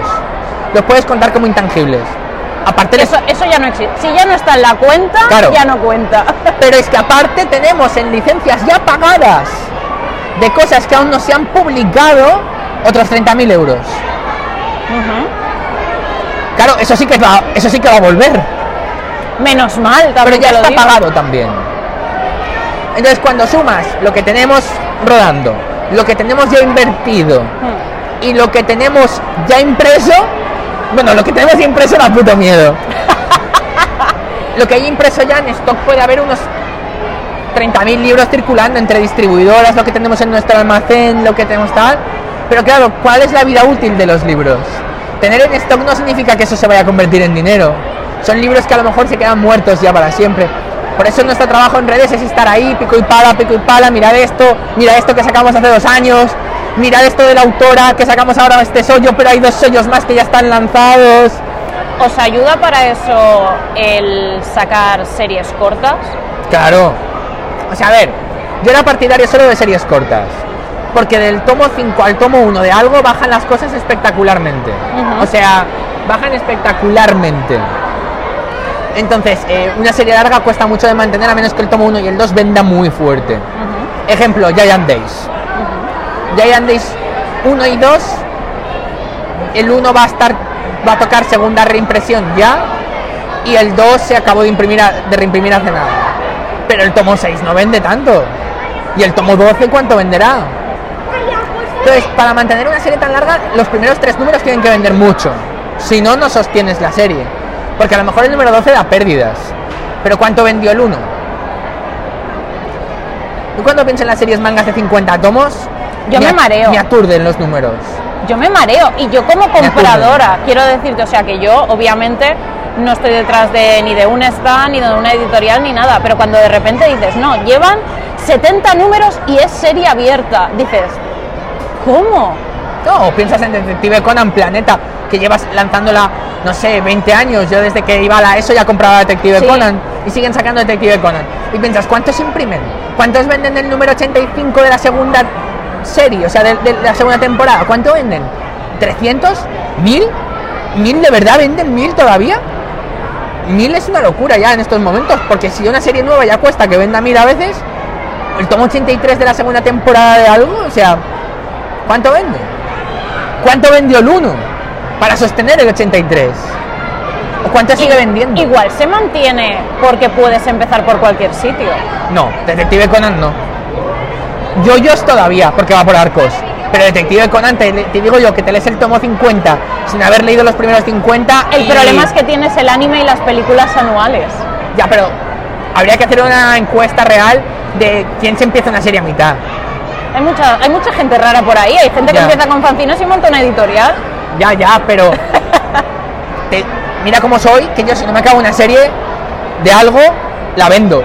No quiero tener algo incompleto en mi estantería. Yo creo que eso nos pasa mucho a todos los que compramos y coleccionamos cómics. Entonces, empezar a comprar por el 50 algo. Pero si hasta Marvel vuelve a empezar numeraciones para poder enganchar a la gente. Y en realidad su salvación ahora son los paperbacks, porque como van con el volumen y tal. no sabes muy bien si estás comprando el 780 o y van por arcos como muy cerrados, es decir, no necesitas saber el origen de Daredevil para comprarte el volumen nuevo, pero un manga Complicado. es más tal. Entonces sí, sí, eh, las series cortas han, han- han mantenido la sostenibilidad. Los volúmenes únicos son lo que verdaderamente funciona muy muy bien. Y las series largas es, la se- es el tomo 1 y 2 los que sostienen la serie. Mira, Cazafantasmas, hemos lanzado hasta el cuarto de la regular, que es primer arco, y no vamos a sacar más de la serie regular. Se queda Porque ahí. la serie regular no funciona. Funcionan los crossovers de Cazafantasmas con algo. Y de eso habrá cosas. Pero de la serie regular no. Pero bueno, has cerrado el primer arco, a pesar de que el último número ya ibas a pérdidas, pero lo lanzas igual por mantener la colección y ya está. Entonces es lo que hay. Todos los niños que chillan no compran cazafantasmas. Dame un segundo. Luego, una cosa de las series cortas es que son muy cortas, me refiero. Magical Girl Boy. ¿Cómo puede Magical es ser muy, muy que corta. esa serie tan maravillosa, porque es que es maravillosa, solo tenga dos números? ¿Me puede explicar alguien qué he hecho yo para merecer esto? El problema de esto es que todos tenían las expectativas muy altas porque claro, la serie de anime tiene 13 episodios y piensas, ¿cómo coño han sacado 13 episodios o 11? ¿Cuántos eran? No sé. No lo sé, es que yo la serie no la he visto. temporada. Es que yo estoy tan mal de lo mío que como siempre me han gustado mucho las Magical Girl, os compré el primer número y vi tantas referencias Ah, llevadas al extremo No, nada que gratis. me encantó. Bueno, Los queridos- pidiendo cómics que- gratis. Ya, esto es un- oyentes, hay niños que quieren coger el cómic de John Wick de Fandogamia de gratis. Mira, al Salón del Cómic de Barcelona vino un profesor con una mochila llena de cómics nuestros y dijo, mira, se los he requisado a todos mis chavales porque habían venido y se habían saqueado el stand. ¿Perdona? Sí, sí. Todos diciendo, es que pensaba que era gratis. Pero una mochila llena, ¿eh? De cómics se habían llevado. Pero soy muy fan del profesor. Sí, no, no, no, el tío fue un tío legal. Pero, hostia, sí, sí. Ey, estamos atentos, pero aún así, imagínate el percal. No robéis, no robéis en mi stand, por favor. Mis números no son tan buenos. He, he dado cifras, pero mis números no son tan buenos. Oh, Dios mío, nos ha mentido. No, no, pero en realidad piensa que En los, en los salones se roba mucho. Sí. Y es algo que personalmente no entiendo. es lo que hay. Estoy, estoy de entrevista, Samu, un momento. A decir que nosotros, que nos roben ya es malo, ¿no? O sea, yo no voy detrás de los piratas informáticos que suben el manga a internet, porque incluso eso a veces genera alguna venta subsidiaria y mira, me da un poco igual. Pero lo que la gente tiene que entender es que, por ejemplo, lo que se vende en librería, en toda España, en la FNAC, en Amazon, en todos lados, lo que nos da eso, paga la licencia y la imprenta. No da beneficio. Claro, o sea, todo lo que vendéis en grandes superficies. ¿Y en pequeña da- librería? Y en pequeña librería os Paga da para cubrir los gastos. costes. Pero nuestras nóminas y el be- posible beneficio es de los salones. O sea, yo vengo a un salón y el ganar dinero. Claro, el cómic está pagado porque lo ha pagado la distribuidora. Pero cuando lo vendo aquí es cuando hago caja real. En Fandogamia quieren comer, por favor, compradles. Claro, es que la gente no lo tal. Lo que vendemos online es limpio, es la caja que pagan nuestras nóminas. Si solo fuera por distribuidoras, no ganaríamos suficiente como para pagar nuestros sueldos. No podríamos vivir de ello. ¿De dónde sale el tema de los loot box estos que hacéis? Vender más online, tener más incidencia y más presencia online. O sea, al final, em, esto somos parte de un engranaje muy grande que incluye a impresores, distribuidores, libreros, grandes superficies, pequeñas superficies, autores y los editores estamos ahí un poco como el, el- el caballo perdedor, pero somos el malo siempre. Siempre somos el malo. Lo único que gana siempre es la imprenta y el distribuidor, porque el distribuidor no paga nada, recibe material, lo mueve y solo beneficio. La distribuidora, obviamente, no. O sea, Paga los camiones que mueven el material. pero ya está. Pero en realidad sabe que hay una igual- venta siempre ahí. Claro, pero igual te mueve cómics que te, que te mueve naranjas. Quiero decirte que la distribuidora puede hacer lo que quiera. Claro, o sea, la distribuidora sabe que a pérdida no va. Porque luego cuando hay devolución él no tiene que devolver nada. O sea, ese dinero nunca lo pagó él de antemano. Y el librero nunca recibe el material sin haber pagado de antemano el material. O sea, al final, el impresor siempre va a ganar y el distribuidor siempre va a tener. El librero puede elegir mejor o peor los títulos que va a tener en su librería y eso le va a exigir más devolución o no. Pero, si no, em, al final, el que más tiene que perder es el editor. Para el autor, si se ha firmado un contrato como toca, también recibe un adelanto mínimo, con lo cual tiene un dinero que mínimo va a cobrar puede ser mayor o peor. sea, se puede ser mejor o peor, pero siempre hay un dinero que cobrar. El editor es el único que puede perder, en realidad. Porque paga la imprenta, la licencia, eh, al traductor en el caso de que sea menester, y las nóminas de los que trabajan montando el TV o haciendo todo. Pero si no vende, no vende. El que ha pagado de antemano, de antemano es él. Entonces, cada venta que arañamos online, a que el librero diga me has robado una venta a mí, no es real. Nunca lo hubiera vendido el librero. Cuando el distribuidor dice es que estás vendiendo en el salón y me estás robando venta a mí, es irreal. Porque nadie en un salón lleva el fondo de catálogo en editorial, solo lleva la novedad. Nadie lleva el TV de hace dos años, solo llevan lo nuevo. Porque hay tanto Que es inabarcable. que es ¿no? inabarcable. Entonces, en realidad, la venta que yo consigo es subsidiaria y no se conseguiría de otra manera. Y es la venta que necesito para sobrevivir. Si no la hago, no hay editorial. No hay editorial. La gente no lo entiende, pero no habría editorial. Y es la, el motivo por el que seguimos viniendo a ferias. Aparte de darte a conocer, hacer imagen de marca, sacarte la chorra diciendo mira que está más grande. es que ese dinero paga nuestros sueldos. Lo otro no da. Y es, es jodidísimo, pero es así. Las loot boxes son otra forma más de atraer a la atención del público de cómprame a mí. Y te lo hago bonito, aunque me salga más caro, pero ese esa venta sí me reporta un beneficio real. Lo otro solo paga la factura. Y eso, con eso no quiero decir, niños, dejad de comprar a la librería y comprarme a mí. El librero es necesario. Me está pagando facturas. Pero no suficientes como para que me salga rentable. Y, y luego, para no robarte también mucho más tiempo, que tranquila empieza el que, movimiento. que estoy apartando a todos los clientes, los mando fuera. Para mí lo más importante soy, es que habléis de mí, no vender directamente. Es todo ego. Yo Es todo un ejercicio de ego. Necesito que habléis de mí. Necesito que habléis de mí todo el tiempo, por favor. No. ¿Cómo fue el viaje este año a Angulem? Pues No el trayecto, obviamente, que eso fue accidentadísimo. muy, muy, muy interesante. Porque por primera vez desde la Asociación Valenciana de Editores conseguimos que Generalitat eh, financiara el stand de, en la carpa de derechos, que además fue un señor stand de 22 metros cuadrados, que en la carpa de derechos de Angulem es mucho. Probablemente solo Mediatun, que es la agencia más, una de las más potentes francesas, que lleva a 12 editores franceses de los potentes, tenía un stand más grande que el nuestro, y ahí vamos con una sacada de chorra A lo muy grande.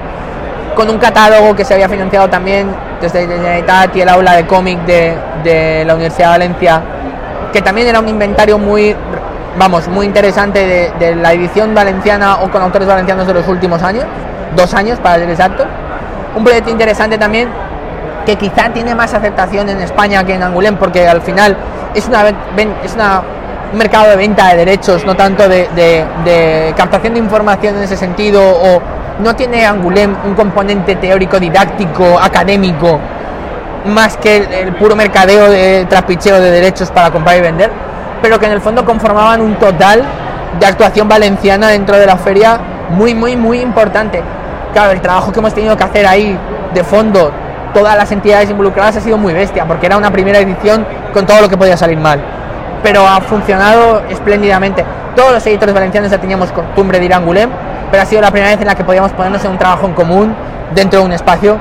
Entonces, muy, muy, muy contentos de- del resultado y sobre todo con la seguridad de saber que ahora, por fin, Angulem va a ser una feria internacional más dentro del calendario que Generalitat contempla, igual que lo es Frankfurt, igual que lo es Bolonia, que este año Bolonia se ha retrasado un mes y pico por el coronavirus, por cierto.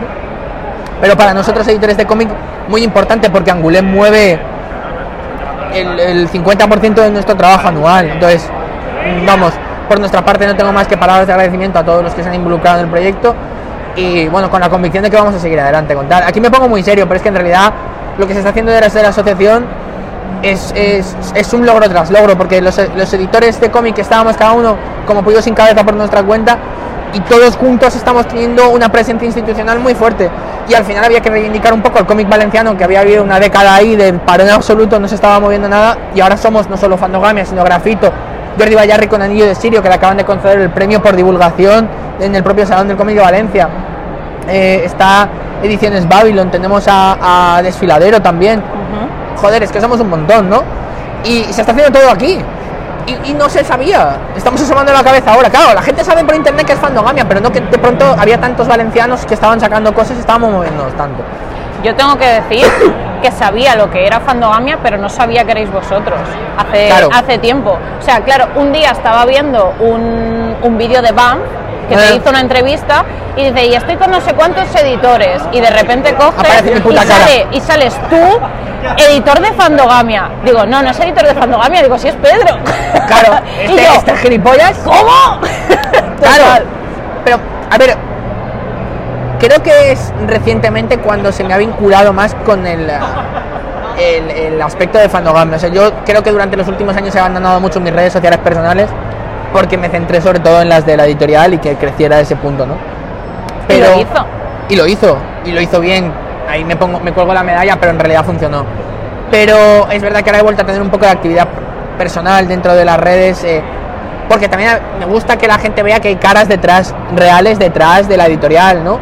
Y que se sepa que hay un diseñador que está todo el tiempo volcado en los tebeos, que tenemos a Manu que está ahí siempre subiendo todo a Fanternet, que está controlándolo todo, pilotando que no falte nada, y que estoy yo que viajo como un hijo puta para buscar las cositas que luego traemos y atendiendo a todo en redes sociales para que la gente vea que verdaderamente hay un equipo de personas detrás que le gustan los cómics y que lo hacen porque de verdad les apasiona el medio, si no nos dedicaríamos a algo que de verdad diera dinero y es verdad, si es que es así. Eh, es que es, es un mundo muy jodido en ese sentido. Mira, John Wick.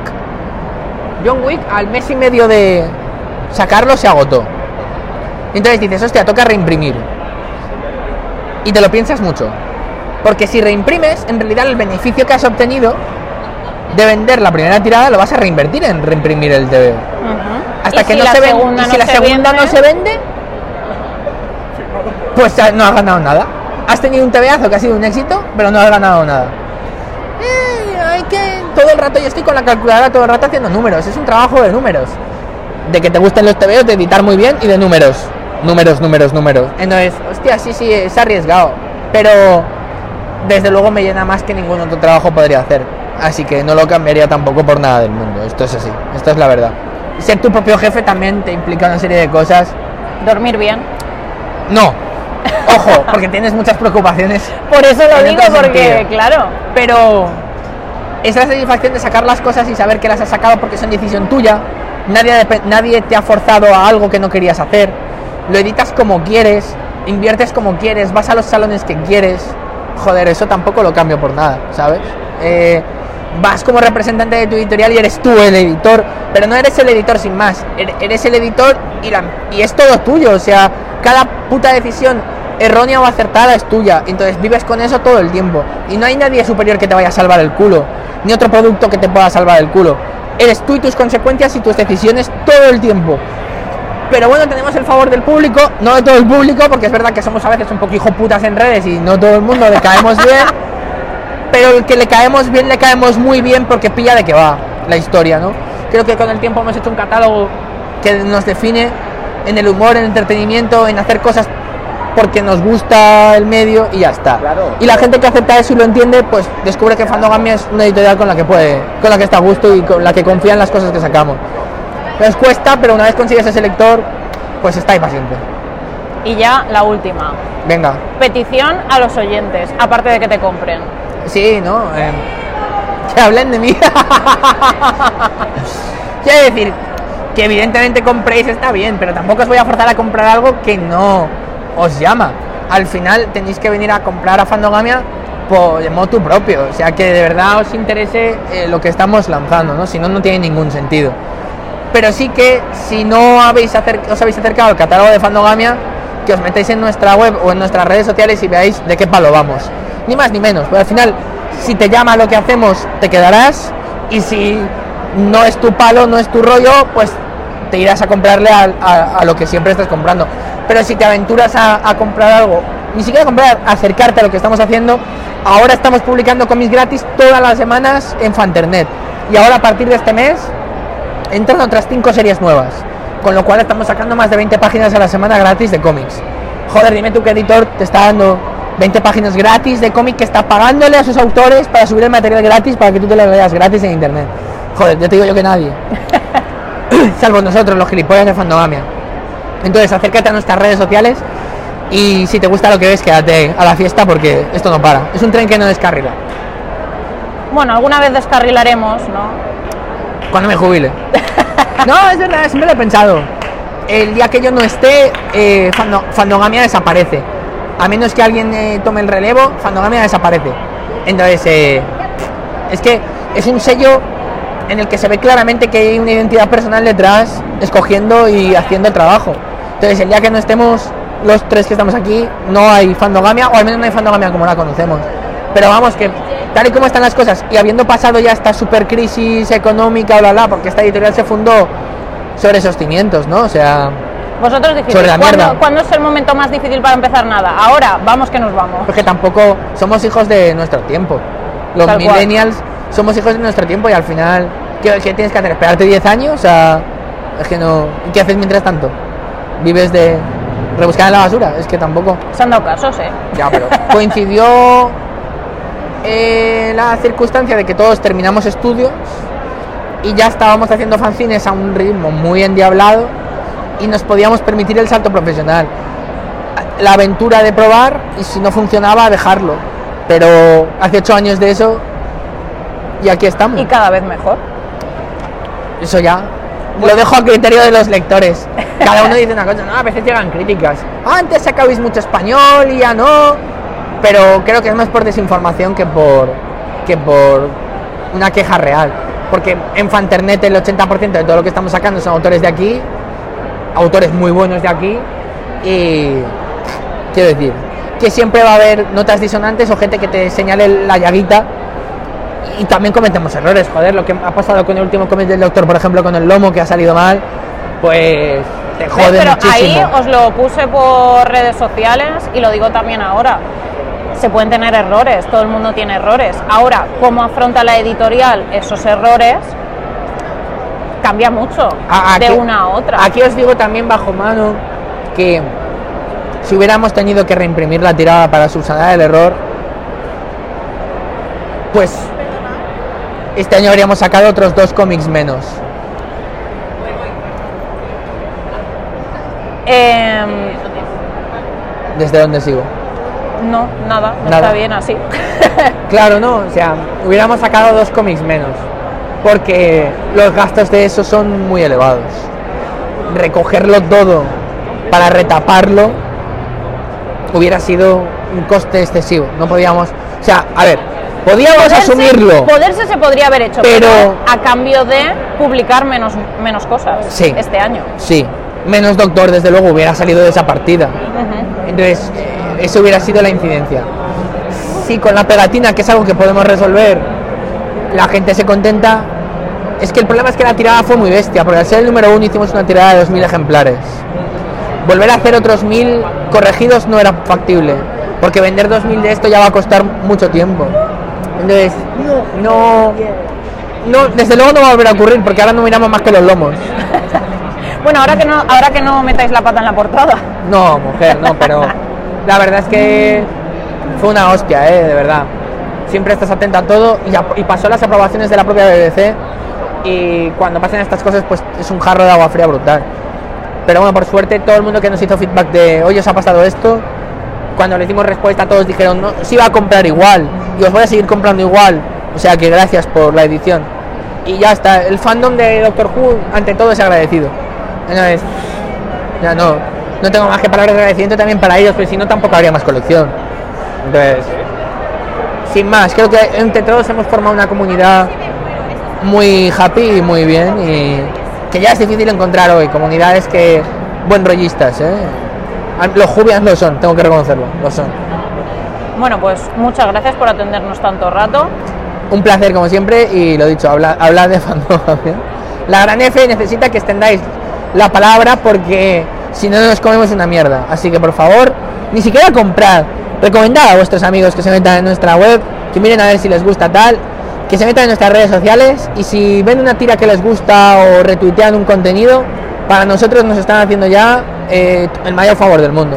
Que se difunda la palabra de la F. Sin más. Gracias. Un placer.